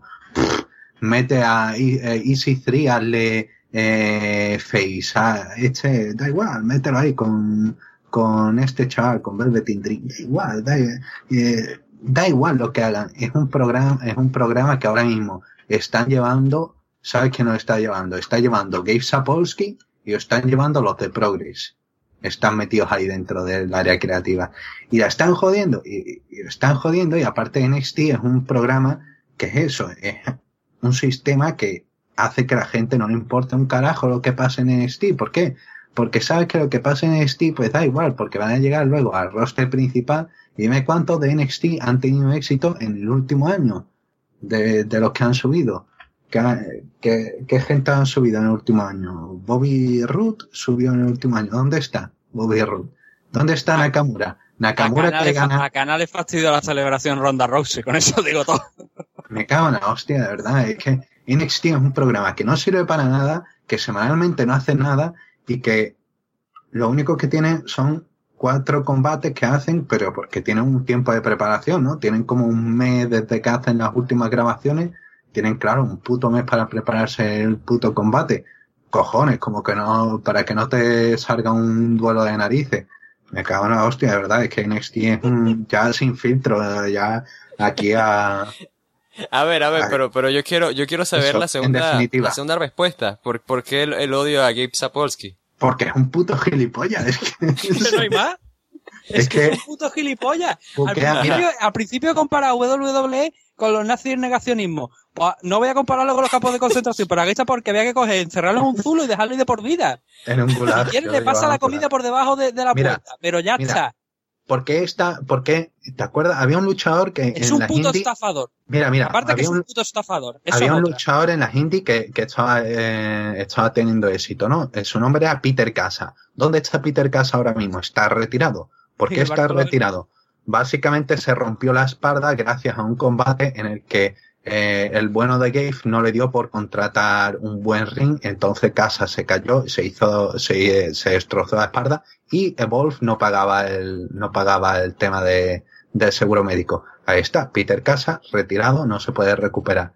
Es que hasta puto cogieron una, he sido el peor Steel Cage que he visto en mi vida. Eran las cuatro, sabéis, bueno, Steel Cage como está montado, ¿no? Pues eran las cuatro paredes estas de acero montadas, pegadas, pero ahora despegadas de la parte de abajo. Era, yo no sé cómo coño se mantenía eso, pero más o menos se mantenía porque tenía soporte de arriba, ¿no? Pero igualmente era como una, era una steel cage que no se mantenía y claro, los luchadores chocaban y la pared pues se, se meneaba, salía y se y casi se cae al público. Y es que era como, Dios mío, me cago en la hostia, es que este tipo no tiene dos cojones de, de, de, de buscar algo, le importa, el talento no importa cero, la, las, las condiciones importan cero, la mierda de su boqueo le importa cero, eh. es que es un puto subnormal Gabe Porque ya podemos pasar al siguiente ¿Cuánto tiempo estuvo Johnny Gargano como campeón de Dragon Gate USA? 700 días. ¡Hijo de puta! 700 días. Reinado O de sea, mierda. los 700 días más largos de la historia del Pro Wrestling. Y no por Johnny Gargano, sino porque te lo veía que siempre estaba ahí. Siempre, siempre, siempre. siempre. Yeah, Dios mío. Continuó el especial 50 de Protol con la siguiente pregunta. Qué gran manera de celebrar esto. De Kim Jong-amso desde la casa de mi prima Kardashian.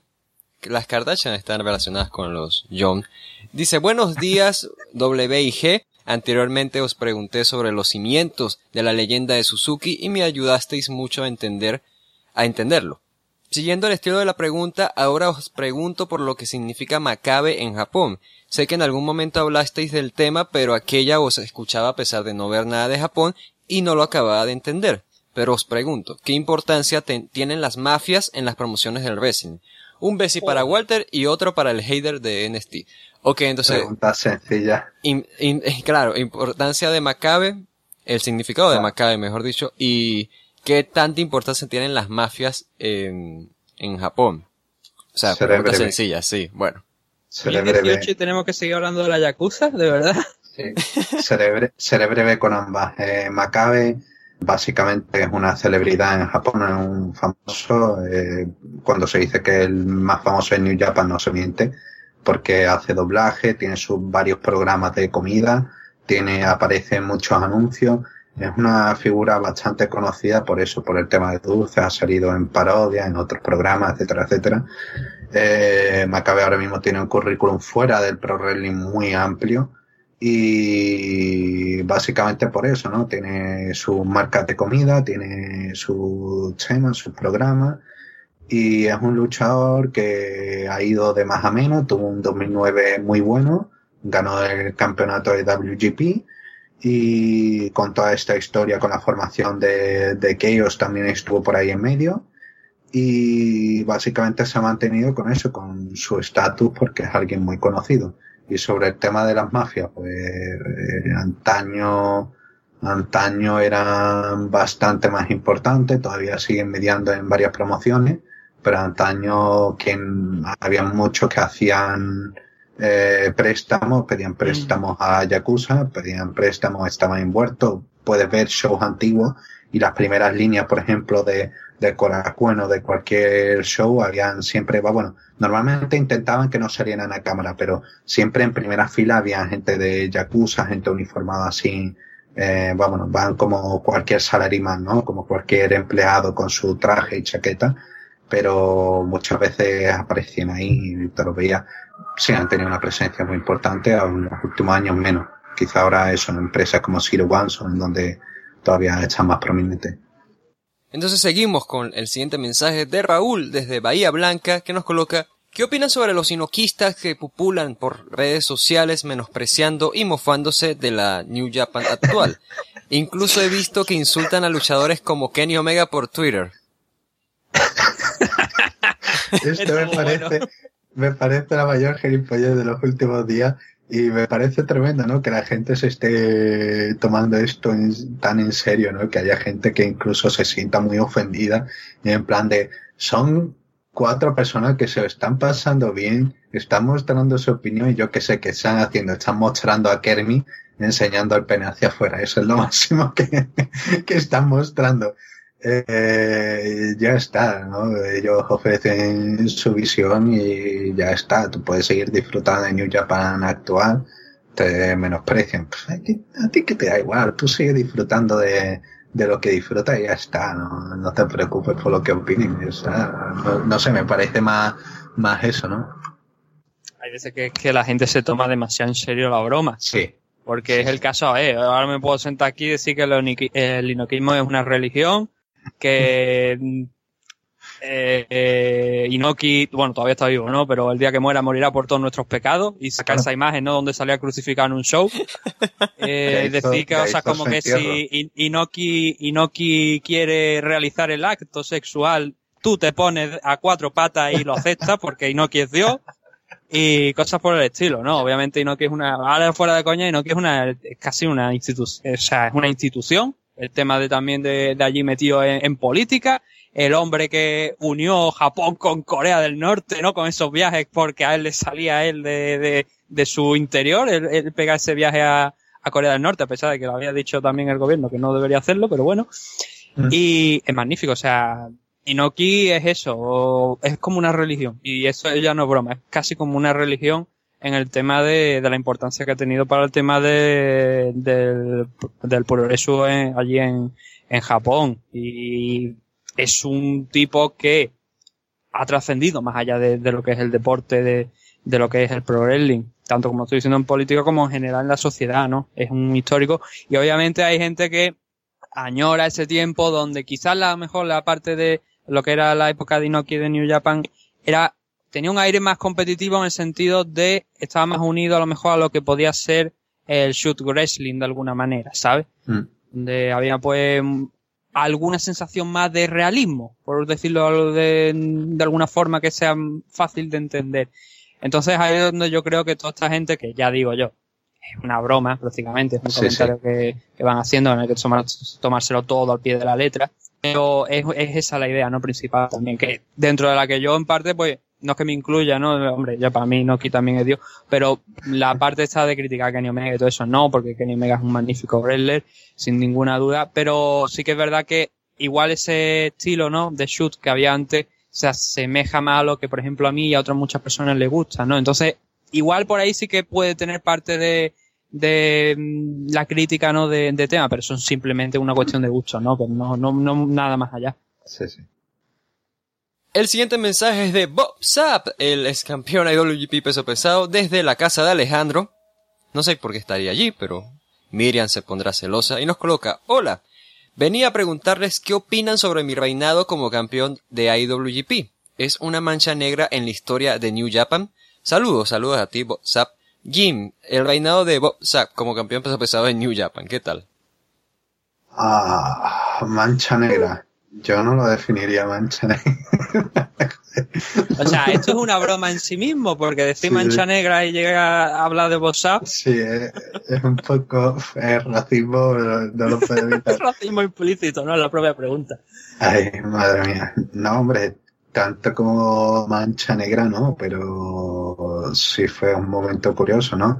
Aquí entramos en estos años de precisamente lo que estaba hablando Nathan, del inoquismo, de cuando empezaban, ¿no? A mezclar más temas shoot eh, con, con el pro wrestling, estaban ahí a medias entre, hacían algunos shows que eran más asemejados a la MMA y básicamente daba situaciones como esta, Bob Sapp como campeón, que fue como, bueno, vale, pero sí, Bob Sapp tenía mucho, nombre muy conocido, ¿no? Muy, muy relevante, bueno, hay campeón de New Japan, pero en esta, en esta época, no sé, hubo bastantes cosas positivas, ¿no? Por ejemplo, el tema de, de, de Bas Rutten, eh, tuvo un, tuvo una muy buena etapa por New Japan, gente como, eh, Barnett también estuvieron paseándose y, y brillaron también.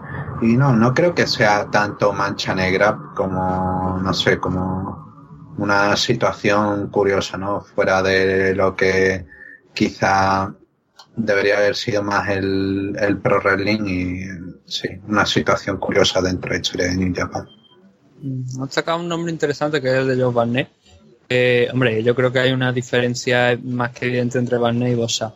Bosa eh, en Japón es una figura muy importante, no te creas tú que ahora mismo Sí, la gente habla mucha, la gente recuerda al Bosa reciente, sobre todo Sí. en el- yo creo en el tema de MMA, ¿no? Porque obviamente tiene una racha de derrotas eh, bastante interesante, ¿no? Entonces, el, el tema de Bosa es complicado realmente porque, como te digo, en Japón es muy, muy conocido. De hecho, siempre, esto a veces que se ha hecho como broma, pero teóricamente es real. Bob Sapp tiene un dildo con su cara. esto, lo ha coment esto se ha comentado muchas veces, pero es así por lo visto. La importancia de WhatsApp es tan en, es tal en Japón que tiene un dildo con su cara. Ay, magnífico. ¿Vale? Sí, sí. Eh, sí, hace comerciales, hace anuncios. De hecho, en el último evento de, de Rising, de la empresa de MMA, a mitad de, de show en Fuji Televisión, estaban poniendo un anuncio de WhatsApp. Fue campeón de, de K1 también, que es una cosa que, o sea, es, un, es quizás el logro más importante de la historia de, de Bossa, de la carrera de Bossa, el ser campeón en, en el torneo de K1. Mm. Y era, ya te digo, era una figura importante, pero era una figura importante sobre todo hace 12 años quizás, eran más de Sí. 12 años. Era donde realmente estaba bien, bien considerado WhatsApp, que coincidió también como, como estamos viendo con lo del tema de New Japan. Pero el resumen es ese, que es una figura muy, muy importante allí en- en- no solamente dentro de, de lo que es el deporte, sino también como celebridad. Va invitado a programas, iba invitado, ahora ya, ya no tanto, ¿no? Obviamente, iba invitado a programas y, y solía Mm. estar en los especiales de Noche Vieja también allí. Lo que pasa es que últimamente, y yo esto no sé si lo habéis comentado a lo mejor aquí en el programa, tuvo una acusación por No, no has contado. pues hubo una Pues- acusación, finalmente, a ver, por el momento parece que no ha llegado a nada, y, y ahí es donde sigue WhatsApp. Se dice que va Sí. a participar el 30 de septiembre en el próximo evento de Rising, donde se enfrentaría a Quintaro, que es un luchador de sumo retirado de origen egipcio, pero eso está rumoreado, ¿no? De momento no se sabe si, si realmente se va a confirmar. Pero ahí, o sea, WhatsApp sigue en activo, a pesar de esa gran racha de derrotas que, que he comentado ¿no? en el mundo de las MMA. Y en el Pro Wrestling, pues no sé, a veces a lo mejor aparece por ahí nuevamente, no me extrañaría, ¿no? Lo, Mm. lo hemos comentado. Fíjate tú que la casualidad, querido, que estamos, estuviéramos hablando de fuera, no sé si fuera de micro o ha sido aquí en el programa, que Sí, cuando apareció por Wrestle One en el primer show, Sí, sí. allí por allí, que dice, esta es la superestrella que tiene, o sea, te entran Mm. ganas de quitarte el zapato y ¿por qué es muto? Me Era acuerdo. Muto y a Muto no le vas a hacer feo, ¿no? Pero si no le tiraba el zapato a la cabeza y decir, desgraciado, como traes a Bosa como gran estrella, ¿no?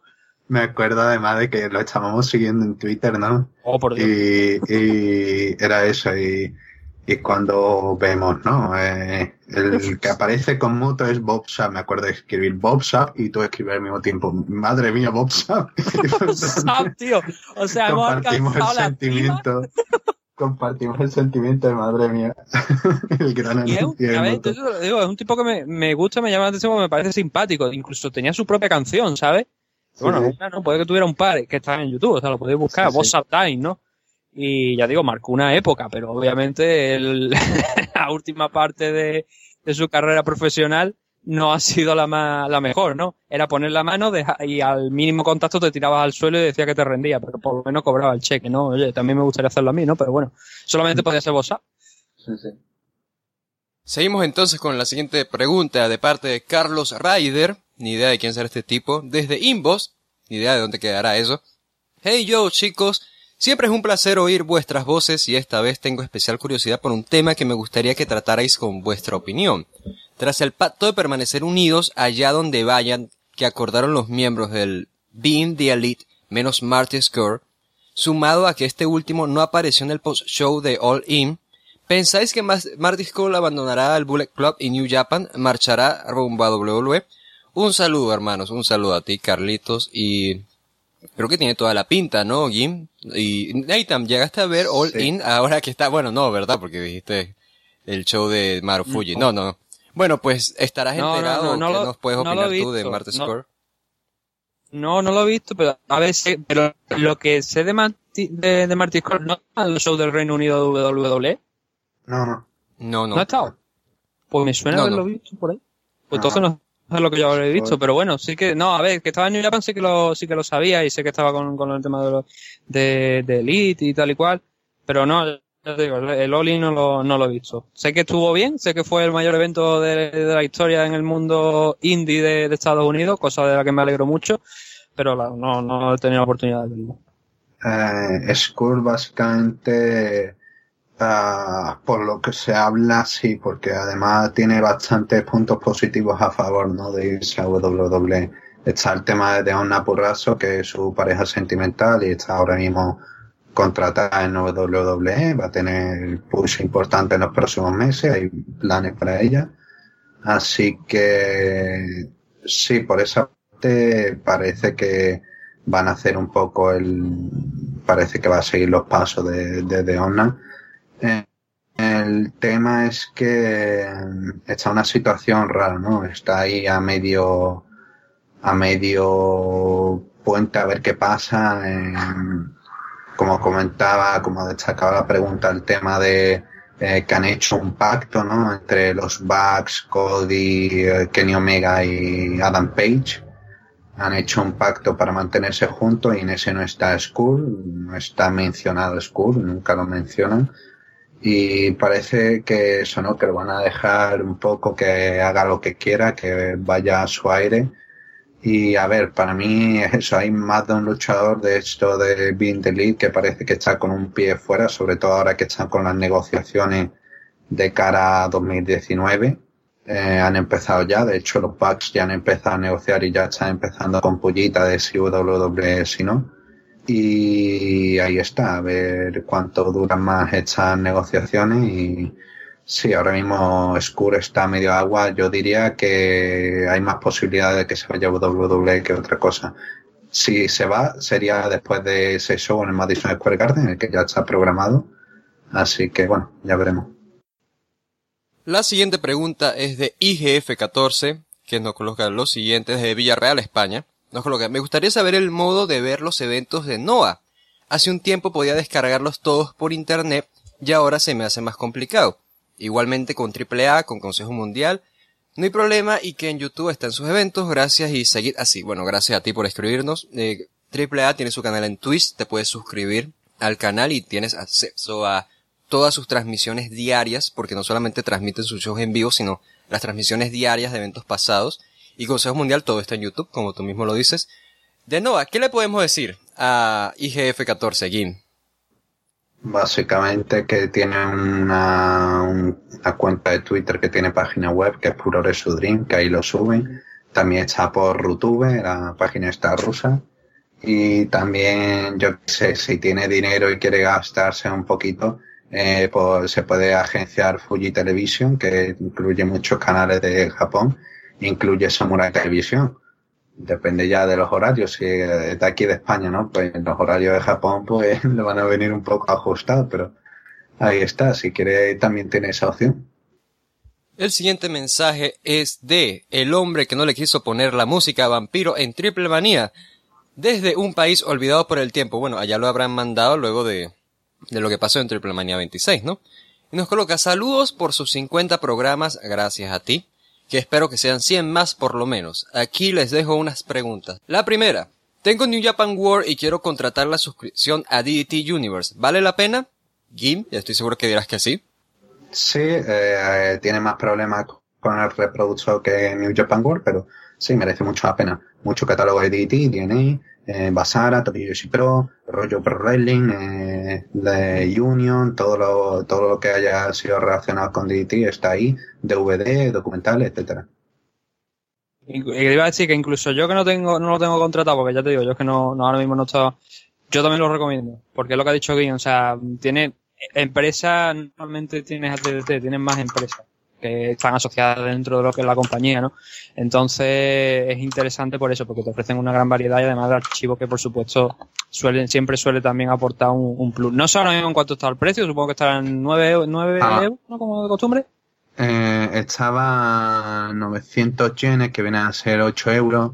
Mm. Ahora hay nuevas opciones. Está la opción de 500 yenes, opción de 800 yenes, opción, la opción de 900 y una opción de 1000 yenes eh, que ya esa es para los que viven en Japón, que además son descuentos allí en los shows en vivo.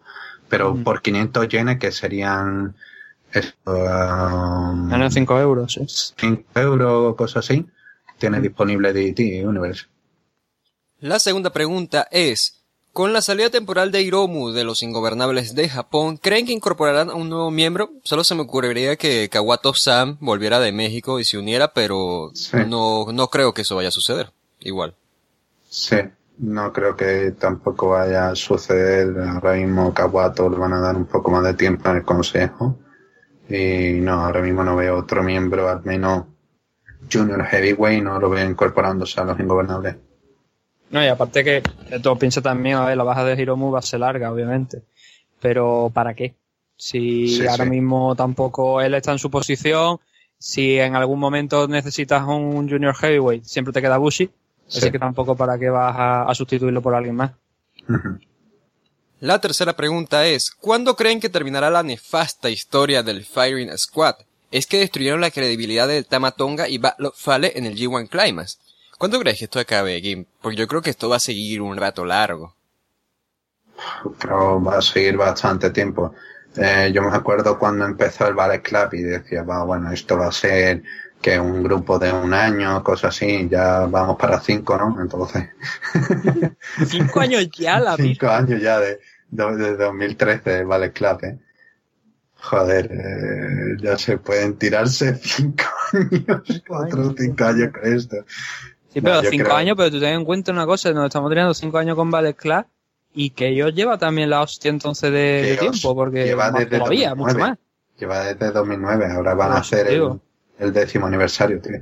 Mm, o sea, es que no, no sé si es que no tienen idea o, o no sé, pero bueno, el tema de Ballet Class que es lo que tú estabas comentando, o sea, era más el tema, sobre todo también de extranjeros, de gente de fuera, ¿no? Y llega un punto en el que ya cansa, ¿no? Y lo, la, pre- sobre lo- el tema de la pregunta, lo del Fire Squad, supongo que no sé si tendrá, no, no, ignoro la historia, pero creo que tiene que ver con lo de Tamatonga también, bloque- eh, que le, lo- le bloqueasen la cuenta en Twitter, Sí, lo sí. del CEO diciendo que lo iban a despedir si lo volvían a interrumpir, tal y cual. Y Tonga es que la verdad es que yo creo que está demasiado intensito. Intenta darle demasiada intensidad al personaje, por lo menos para mi gusto. Y la verdad es que, como bien dice aquí el oyente, eh, ver a Tonga insistir tanto, la verdad es que me resulta malo, la verdad. No sé. Mm. Me resultó gracioso la rueda de prensa, va la file, ¿no? Eh, Cuando mira para los lados, vuelve a mirar para los lados. ¡Fatal! Eso es buenísimo. buenísimo. Eso es, eso es- había un el no sé si viste el vídeo de reacción que pusieron en Facebook, que, que era un montaje Sí. de otro vídeo, eh, es brillante. O sea, es el mejor momento de la, de la historia del G1.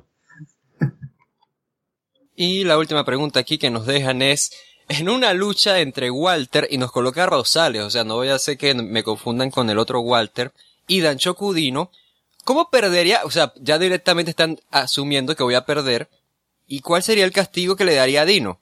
Y para Gin le pusiste calidad a Inbox, has pensado, con esto me despido, que tengan un gran programa y que el internet de Walter aguante. Bueno, gracias por eso, no tanto por lo que me dijiste. Bueno, a ver, Gin, ¿cómo perdería yo contra Dancho Cudino? ¿Y, y cuál sería mi Eh, castigo al parecer? Perdería, obviamente, con un Danshoku Driver y el castigo sería en el Explosion. Oh, Claro, o estoy de sea, acuerdo. Que, cállense. Totalmente Yo, yo puedo, yo- o sea, yo puedo ponerlos en mute a los dos, solamente quiero recordar eso. O sea, yo puedo bien subir esto y la gente lo, lo que va a escucharme es a mí hablando de temas y nadie opinando. Así que pi piensa en eso. Piensa en eso. O sea, el siguiente mensaje nos lo envía Joseph Joestar desde Morio Cho. No, no estoy seguro cómo pronunciarlo, pero nos coloca un saludo en sus bodas de oro desde la bizarra ciudad de mi hijo bastardo.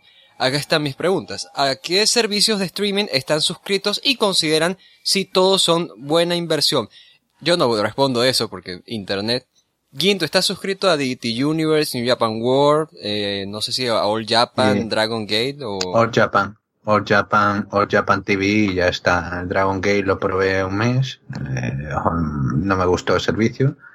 Eh, Big Japan lo probé unos meses, no me gustó el servicio. Y básicamente Stardust World lo probé, bueno, estaba bien el servicio. No me gustó el administrador. No me gusta el administrador. y Wave Pro no me apunté porque en Wave Pro el, si te apuntas a su servicio pues no tienes manera de darte de baja, así que no, mejor no.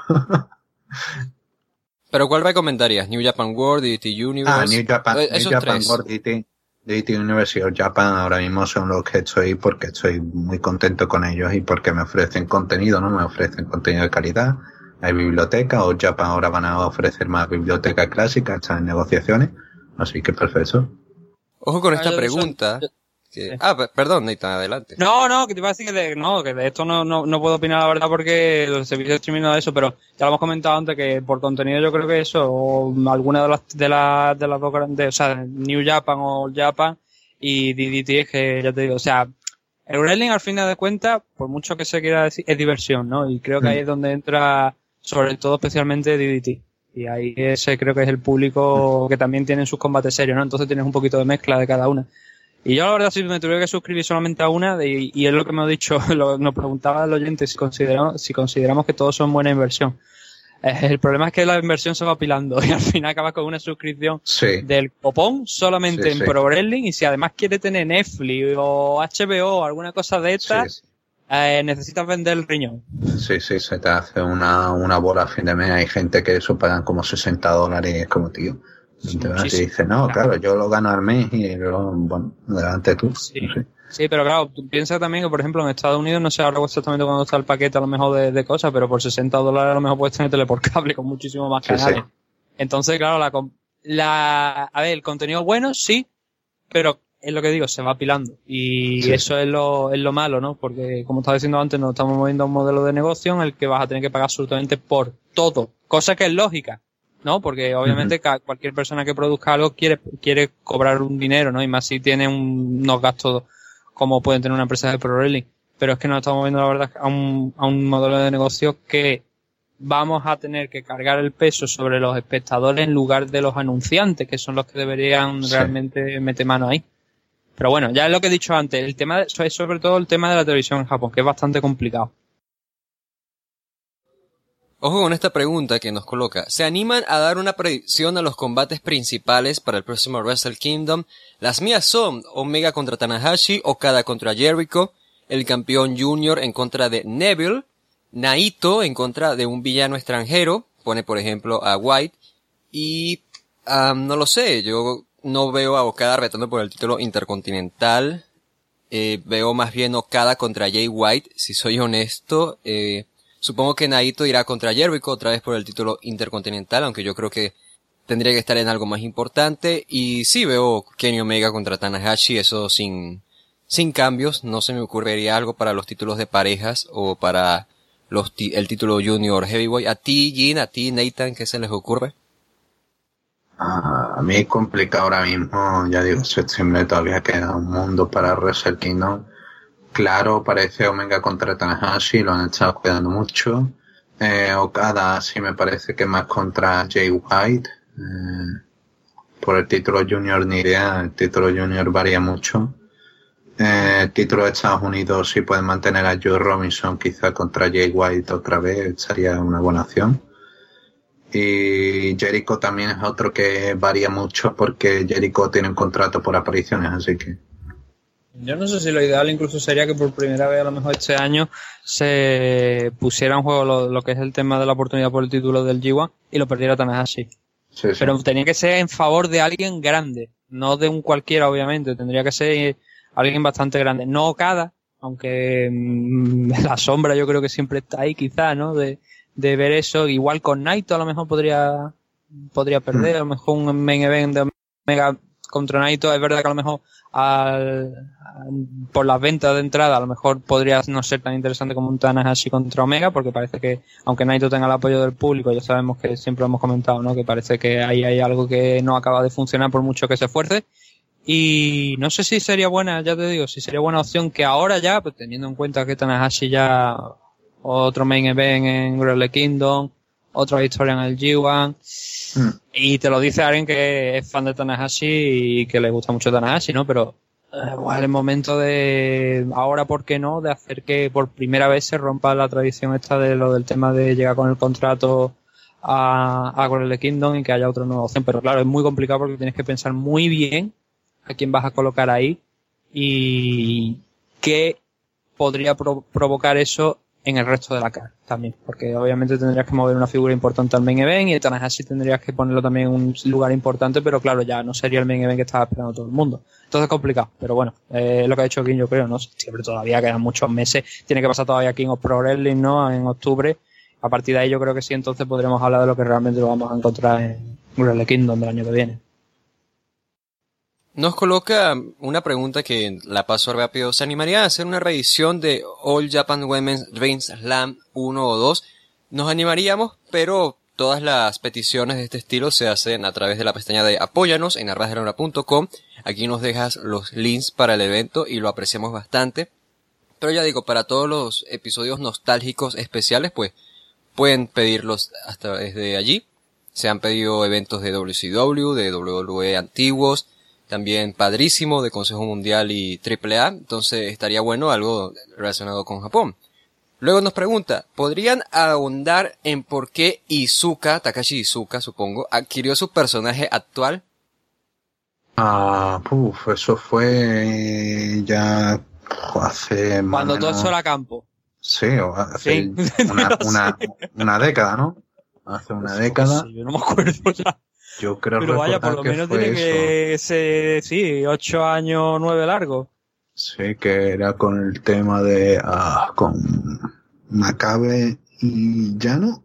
Sí. el tema de Grid Bash Hill. Puede ser, yo, yo, no me acuerdo. Es que no, es que no me, es que no me acuerdo de esto, tío.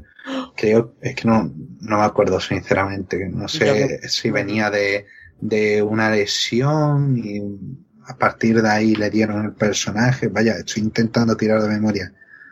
a lesión y sí, quiero recordar que fue eso, lesión y le dieron el personaje y empezó, porque antes no estaba calvo y mm. después en, recordando 2009 con Great Bash Hill y ya estaba calvo. Así que en 2008 tuvo que ser, 2008-2007 tuvo que ser por ahí esa fecha, ¿no? Que sí. Ya digo, no, estoy intentando tirar de memoria, lo siento, mi memoria llega al límite. Luego nos pregunta qué opinión les merece las resurrecciones hasta cierto punto de All Japan y Noah. Bueno, eh, obviamente ya lo hemos comentado bastante aquí.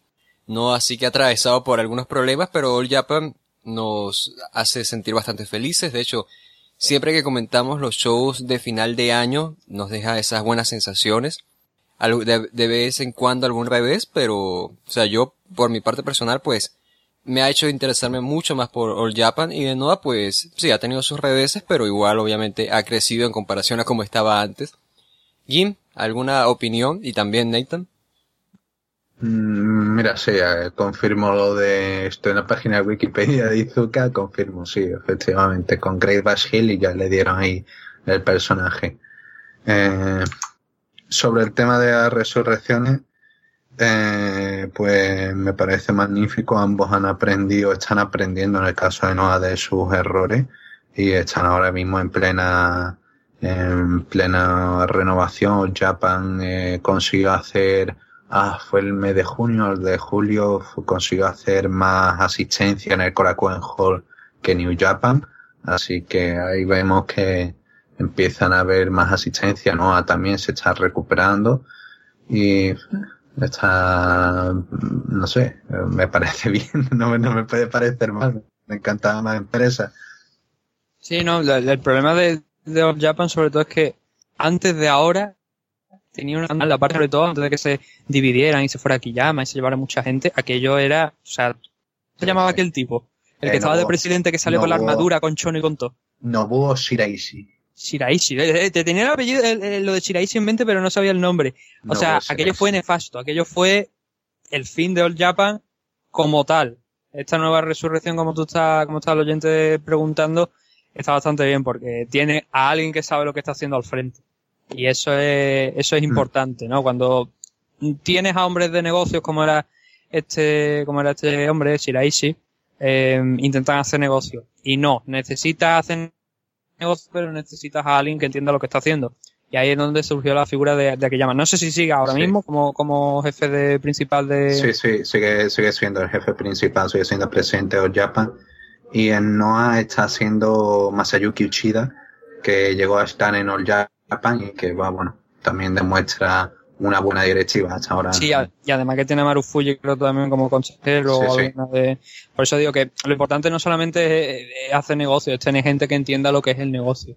Y ahí este hombre sí no supo y por suerte aquí llama así y mm. obviamente porque lleva tantos años, ¿no? Entonces es bueno, ¿no? Que, que, aparte que la gente siempre confía más en lo que es un Grailer con el que han estado trabajando tanto tiempo que a alguien que llega nuevo, ¿no? Y ahí esa, eso es bueno para, para ambas empresas y por suerte, como está comentando aquí con cifras, que es lo importante al final, las cifras, eh, estar, no van a llegar, obviamente, creo yo, ni por asomo, buena época de Noah, los buenos años, ¿no? De 2005, por ahí aproximadamente, ¿no? Cuando estaba Misawa, cuando estaba Kobashi, que llenaban el Budokan. Mm. No, eso no, eso no se va a repetir, creo yo, ahora mismo en el horizonte para Noah. Y para All Japan tampoco, ¿no? Pero, bueno, eh, si consiguen una asistencia decente y poco a poco pueden hacer un show, aunque no fuera un show de Noah, porque era un show mixto, ¿no? Montado por Marufuji, pero apoyado por Noah, hicieron 6.200 personas en el Ryogoku. Como hemos dicho, está lejos de 11.000 con la que se llena. Pero es una cifra interesante, una cifra importante, ¿no? Entonces poco a poco se está haciendo y, oye, maravilloso, ¿no? Porque eso quiere decir que empresas antiguas han atravesado un batch importante, están saliendo hacia arriba y, sobre todo, para el aficionado bueno porque están aportando cada vez más calidad. Así que bastante bien. Y por último nos coloca ¿Qué series de anime son sus favoritas? Me despido y a por otros 50 programas. Bueno, otra, ojalá que sí. Y mis animes favoritos. Ah, bueno, Dragon Ball, eh, de todo el mundo, ¿no? Eh, Love Ina, me gustó. Death No, muy oh. bueno. Y... Hmm, no, no me suena quizás... Bueno, Yu-Gi-Oh supongo, porque también es anime, pero yo no tuve contacto con la versión original, yo, yo tuve contacto con la versión eh, traducida por Fox Kids, eh, For Kids, mejor dicho. Y sí, esos tendrían que ser, que ser los míos. Gin, Nathan, animes favoritos. A ver. Ah, complicado. Complicado. complicado. a mí lo que, una lista muy larga. Lo que me hace gracia de esto es que ahora realmente cuando me doy cuenta que Walt es el más joven de nosotros tres en el programa. Sí, creo. Porque claro, escucho hablar de, de Locina, de, de Death no, por cierto, yo tengo el manga ahí, y joder, son demasiado modernos. Para gente como, como, bueno, sobre todo para mí, para, creo que alguien tiene unos cuantos años menos bueno, si te hace sentir mejor, conozco a Kira, vi la película, así que también, también lo, lo incluyo, ¿no? Sí, pero los míos, los míos, y con esto tengo que alguien se lo vaya pensando lo que va a añadir, los míos son bastante antiguos, no son de un modelo relativamente moderno. Eh, Evangelion es uno, eh, Cowboy Vivo es otro, y el tercero, por decirte también de una larga lista, yo creo que sería Kenshin, Rurouni Kenshin. Sí. Creo que en Latinoamérica lo llamaban Samurai X, me parece, o algo. Sí, sí. Oh, sí, sí, Samurai X, claro, claro. Ah, y luego resulta que, que, que Wasuki, de esto me parece que lo han cogido por pederastia, no sé cómo ha quedado. Sí, sí, sí, sí. Ah, ahorita están dando una nueva versión de, de Supercampeones, de Captain Subasa, y es, lo bueno es que Oliver Atom ya dejó de ser Oliver Atom, sino que ya volvió a ser Subasa y así todos, todos los Benji Price y todos esos ya tienen nombres japoneses en la versión latina. De aquí hasta que nos muramos vas a ser Benji Price y Oliver Atom. Sí, sí, sí. uh, yo de mis animes favoritos, aparte de los que ha comentado Nathan, no, o sea, hay bastantes más eh, Eureka Seven estuvo, me gustó mucho. AO, ¿no? AO, es horrenda la segunda temporada. Eh, eh, Gurren Lagann se me ocurre, eh, ah, se me ocurre también Tatami Galaxy, es una serie que me gustó demasiado. Furikuri. Eh, sí, Furikuri. Stein Gate también es muy buena. las tres realmente, las tres, la, la, trilogía, la trilogía de eh, KOG, Steingate y Robotic No es buena, pero quizás Steingate está por encima de las otras. Steingate, Steingate está sin duda por encima de, del resto. eh, además, las otras versiones, incluso, aunque ahora mismo el anime de, del de cero este no está resultando todo lo bueno posible, pero eh, está siendo entretenido. Es que tú y yo hemos crecido con el anime realmente que nos enseñaban en Canal de Andalucía. Sí, tío. Sí, sí, sí. iba el Layer. Sí, sí. El, el Layer. En, es que aquella, ¿cómo se llamaba aquella? La, también. que tradujeron el nombre, yo me recuerdo, se me quedó clavado el nombre de un personaje que era Qué hermosura, qué hermosura que soy. Ah, qué hermosura, sí, esa era, esa era, claro, esa era la traducción de en Osomatsu-san, eh, antes de ser Osomatsu-san era Osomatsu-kun, aquí llegó junto con otra serie del mismo autor y lo metieron como cosas de casa, ¿vale?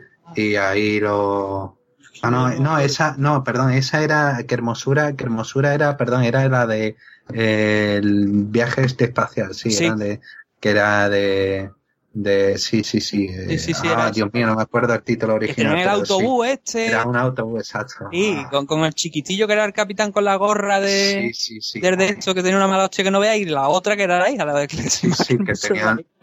todos los nombres eran así, eran. Oh, Dios mío, no me acuerdo el nombre, pero sí. Eh, Coño, no me acuerdo. de un lado a, a... nos estamos dejando a un lado a Tiger Mask o Kinnikuman, que son los que la gente esperaría que nosotros dijéramos, ¿no? La gente espera mucho. Sí, sí. La gente espera mucho que diga que una serie de es de mis favoritas, vaya.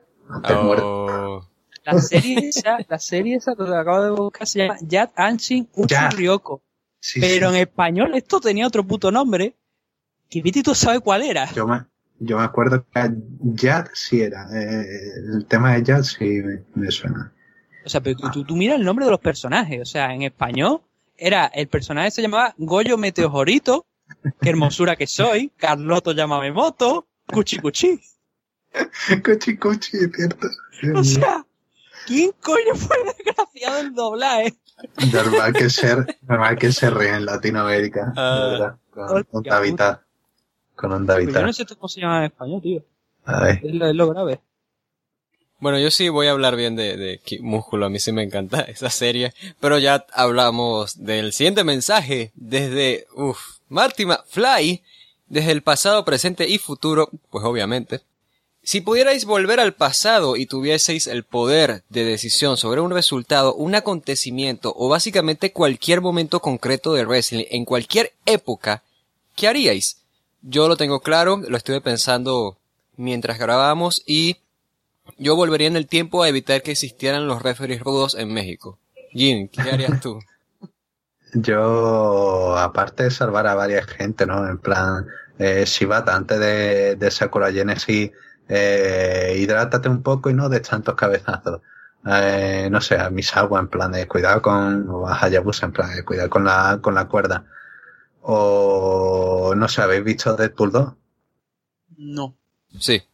Pues, eh, entonces evito, eh, evito spoiler, pero eh, hay una escena post hay una escena post crédito que, que no metieron en la que Deadpool básicamente va atrás en el tiempo y hace algo eh, bastante esto que te cuestiona, ¿no? Y dice, no, si volviera en el tiempo lo haría. Eh, va, bueno, es una, es una broma, ¿no?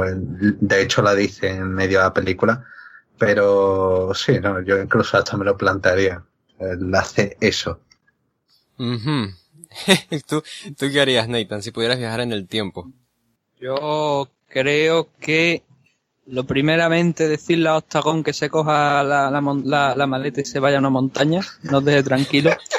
Y lo segundo, hablando en serio, ah, mm, hacer algo con lo del caso Chris Benoit, con Chris Benoit. Sí.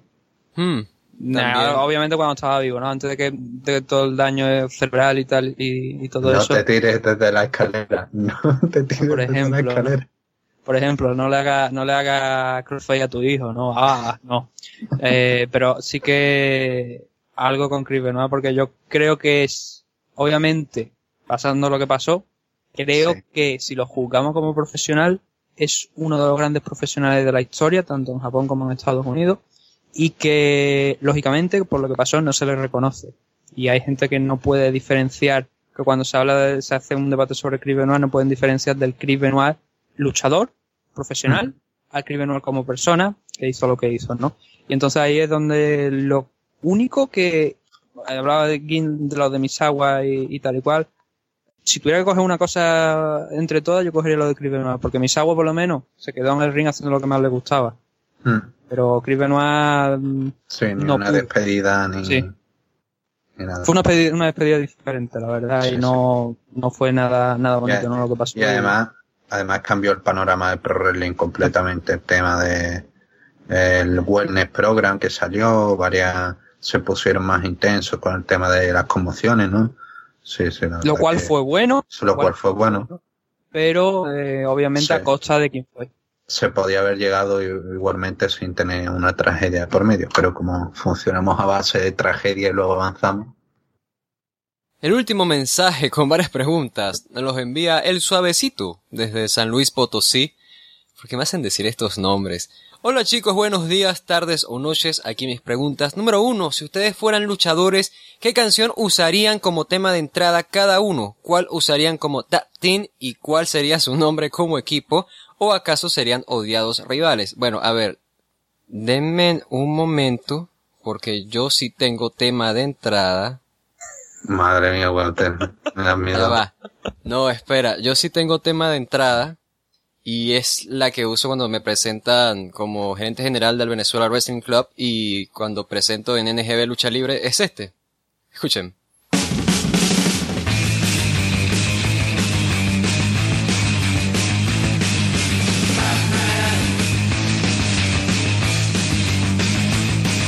Y ahí lo corto para evitar problemas de derecho de autor.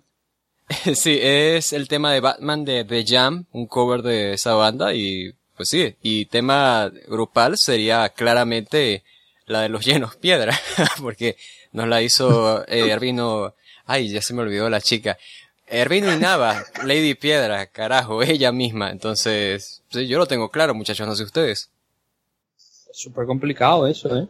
El, Yo, un tema de entrada, eso es algo que a mí me coge por lo menos fuera de juego. hay dos, Y- hay- a mí hay dos canciones que siempre me han gustado mucho, ¿no? Para salir de Pro Wrestling. Una es eh, For Whom the Bell Tolls, de Metallica, con alguna, con alguna cover, ¿no? Y el otro es Baka Survivor. Baka Survivor. Oh. Yo cuando, cuando veía, cuando veía a Sin Yaoki, ¿no? Salir a, a alguna lucha con el Baka Survivor, digo, magnífico. Es que no puede ser más, no te puede dar más aura que, que ser un Baka Survivor, ¿no?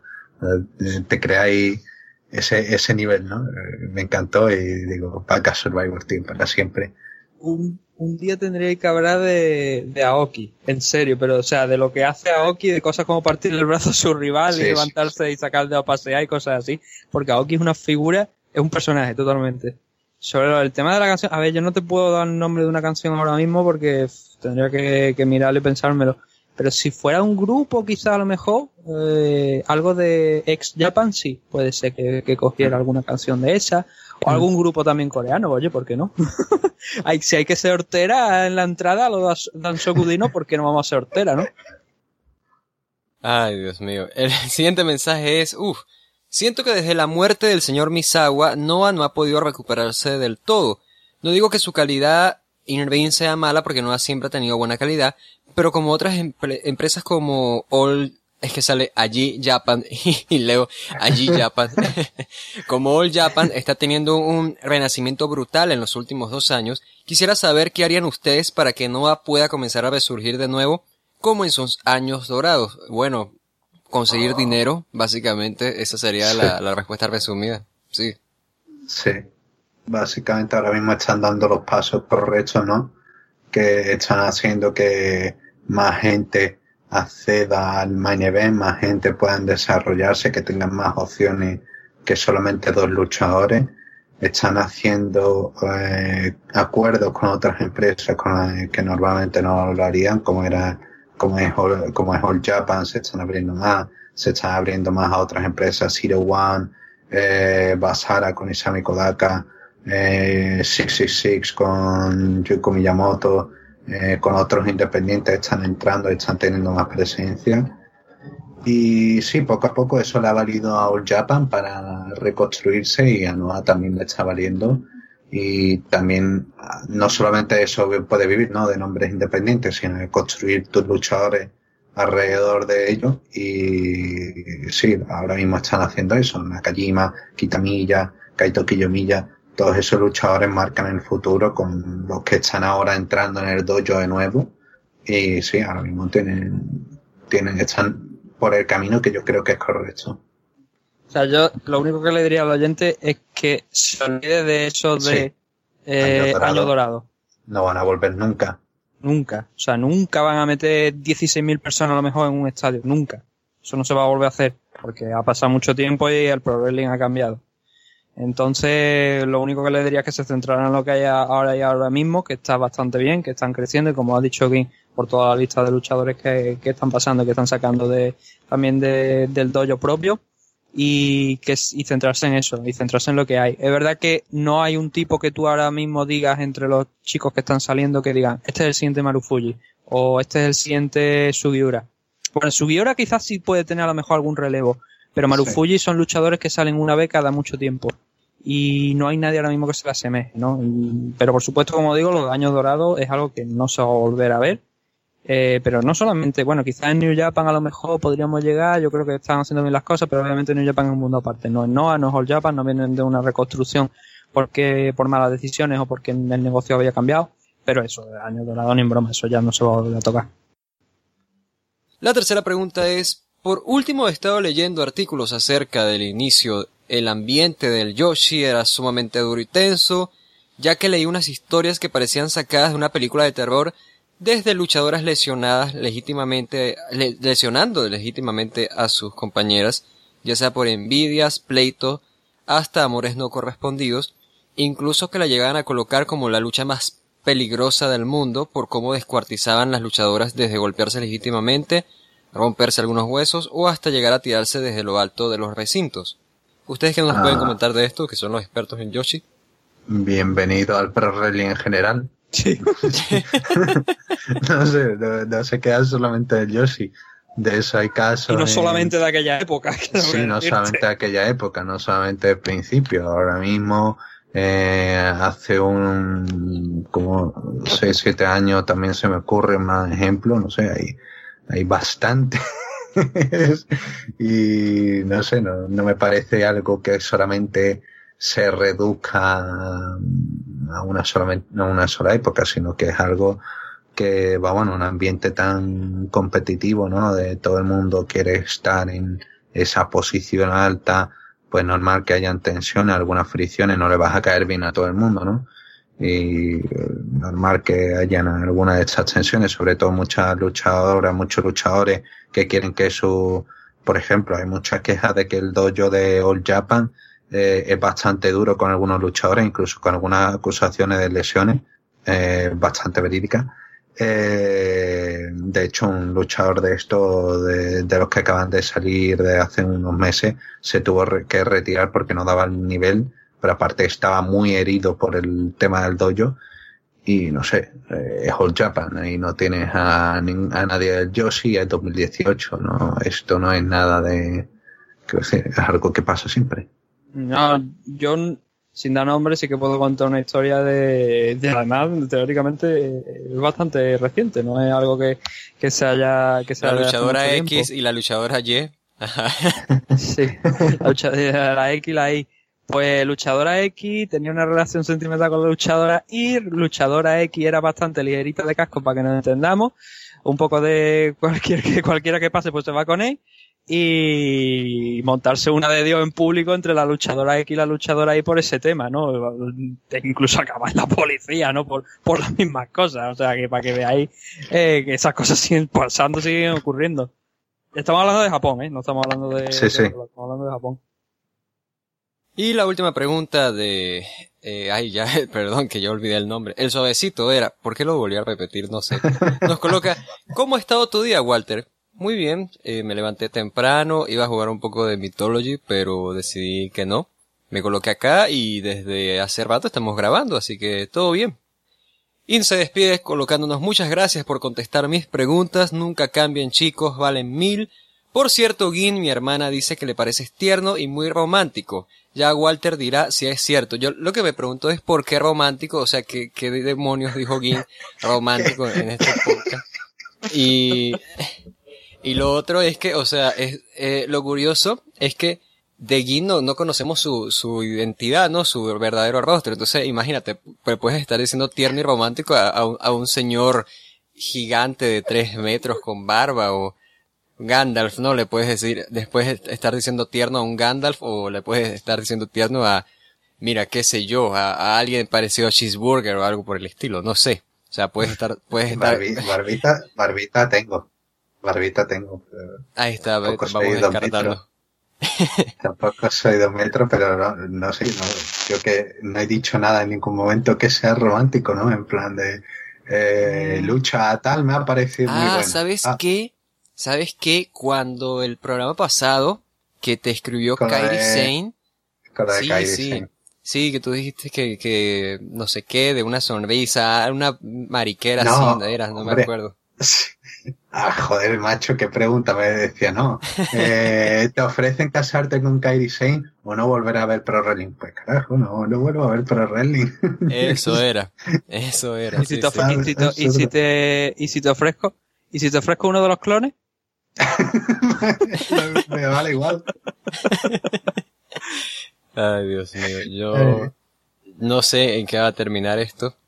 Pero el hecho es que ya terminamos con eso todas las preguntas pendientes del programa de hoy. Con eso dicho, entonces ya nos vamos despidiendo. Les agradecemos de nuevo por escucharnos a través de arbasdelona.com, en solorwrestling.com, en Ivos, en iTunes y en YouTube. En este, el especial del episodio número 50 de Puro Toll. Kim, volveremos tú y yo la próxima semana a seguir comentando más y más cosas que nos deje Japón. Sí, volveremos, tenemos bastante más show para los próximos días. Y sí, sobre todo agradezco mucho a Nathan que haya podido estar. Hemos hecho una sesión maratónica, ¿no? Como los primeros puro todo el de Arras de Lona. Y eso, muchísimas gracias por estar, de verdad aprecio mucho. Y a todos los que nos escuchan, podéis seguirlos en MM Adictos. Y nada, una, muchísimas gracias Nathan por este episodio especial. Muchísimas gracias a los oyentes por eh, seguir con nosotros una semana más. También a ti, Nathan, muchas gracias por acompañarnos. Nunca habíamos hecho un programa tú y yo, y qué bueno que nos tocó hacer este programa tan especial de Puro Talk. Y nada, ojalá que en tu camino a la montaña pues no pase nada malo y ah, quizás te tengamos en alguna otra oportunidad especial. Sí, eh, la verdad es que no, no habíamos tenido la oportunidad de, grabar juntos y bueno, como ha dicho aquí, muchas gracias a, vosotros, ¿no? Por haber pensado en mí para estar aquí en esta edición especial de, de Puro Talk y aunque como tú hemos estado diciendo, no sigo ya de la misma manera, pues hombre, sí quería estar aquí ya que me lo habíais ofrecido para poder eh, compartir con, con, la gente pues un programa especial y un rato que hemos superado las tres horas y media, creo, me parece, de grabación aproximadamente cuando vamos por ahí. Así que muchas gracias a todos y sí, esperemos que en próximas ediciones, pues igual en un futuro volvamos a estar por aquí. De nuevo, muchas gracias por escucharnos a través de arrasdelona.com, solowrestling.com, Ivos, iTunes y YouTube. Yo soy Walter Rosales y junto a Gim Malcabar y Nathan Hardy les mandamos un abrazo y gracias por su atención.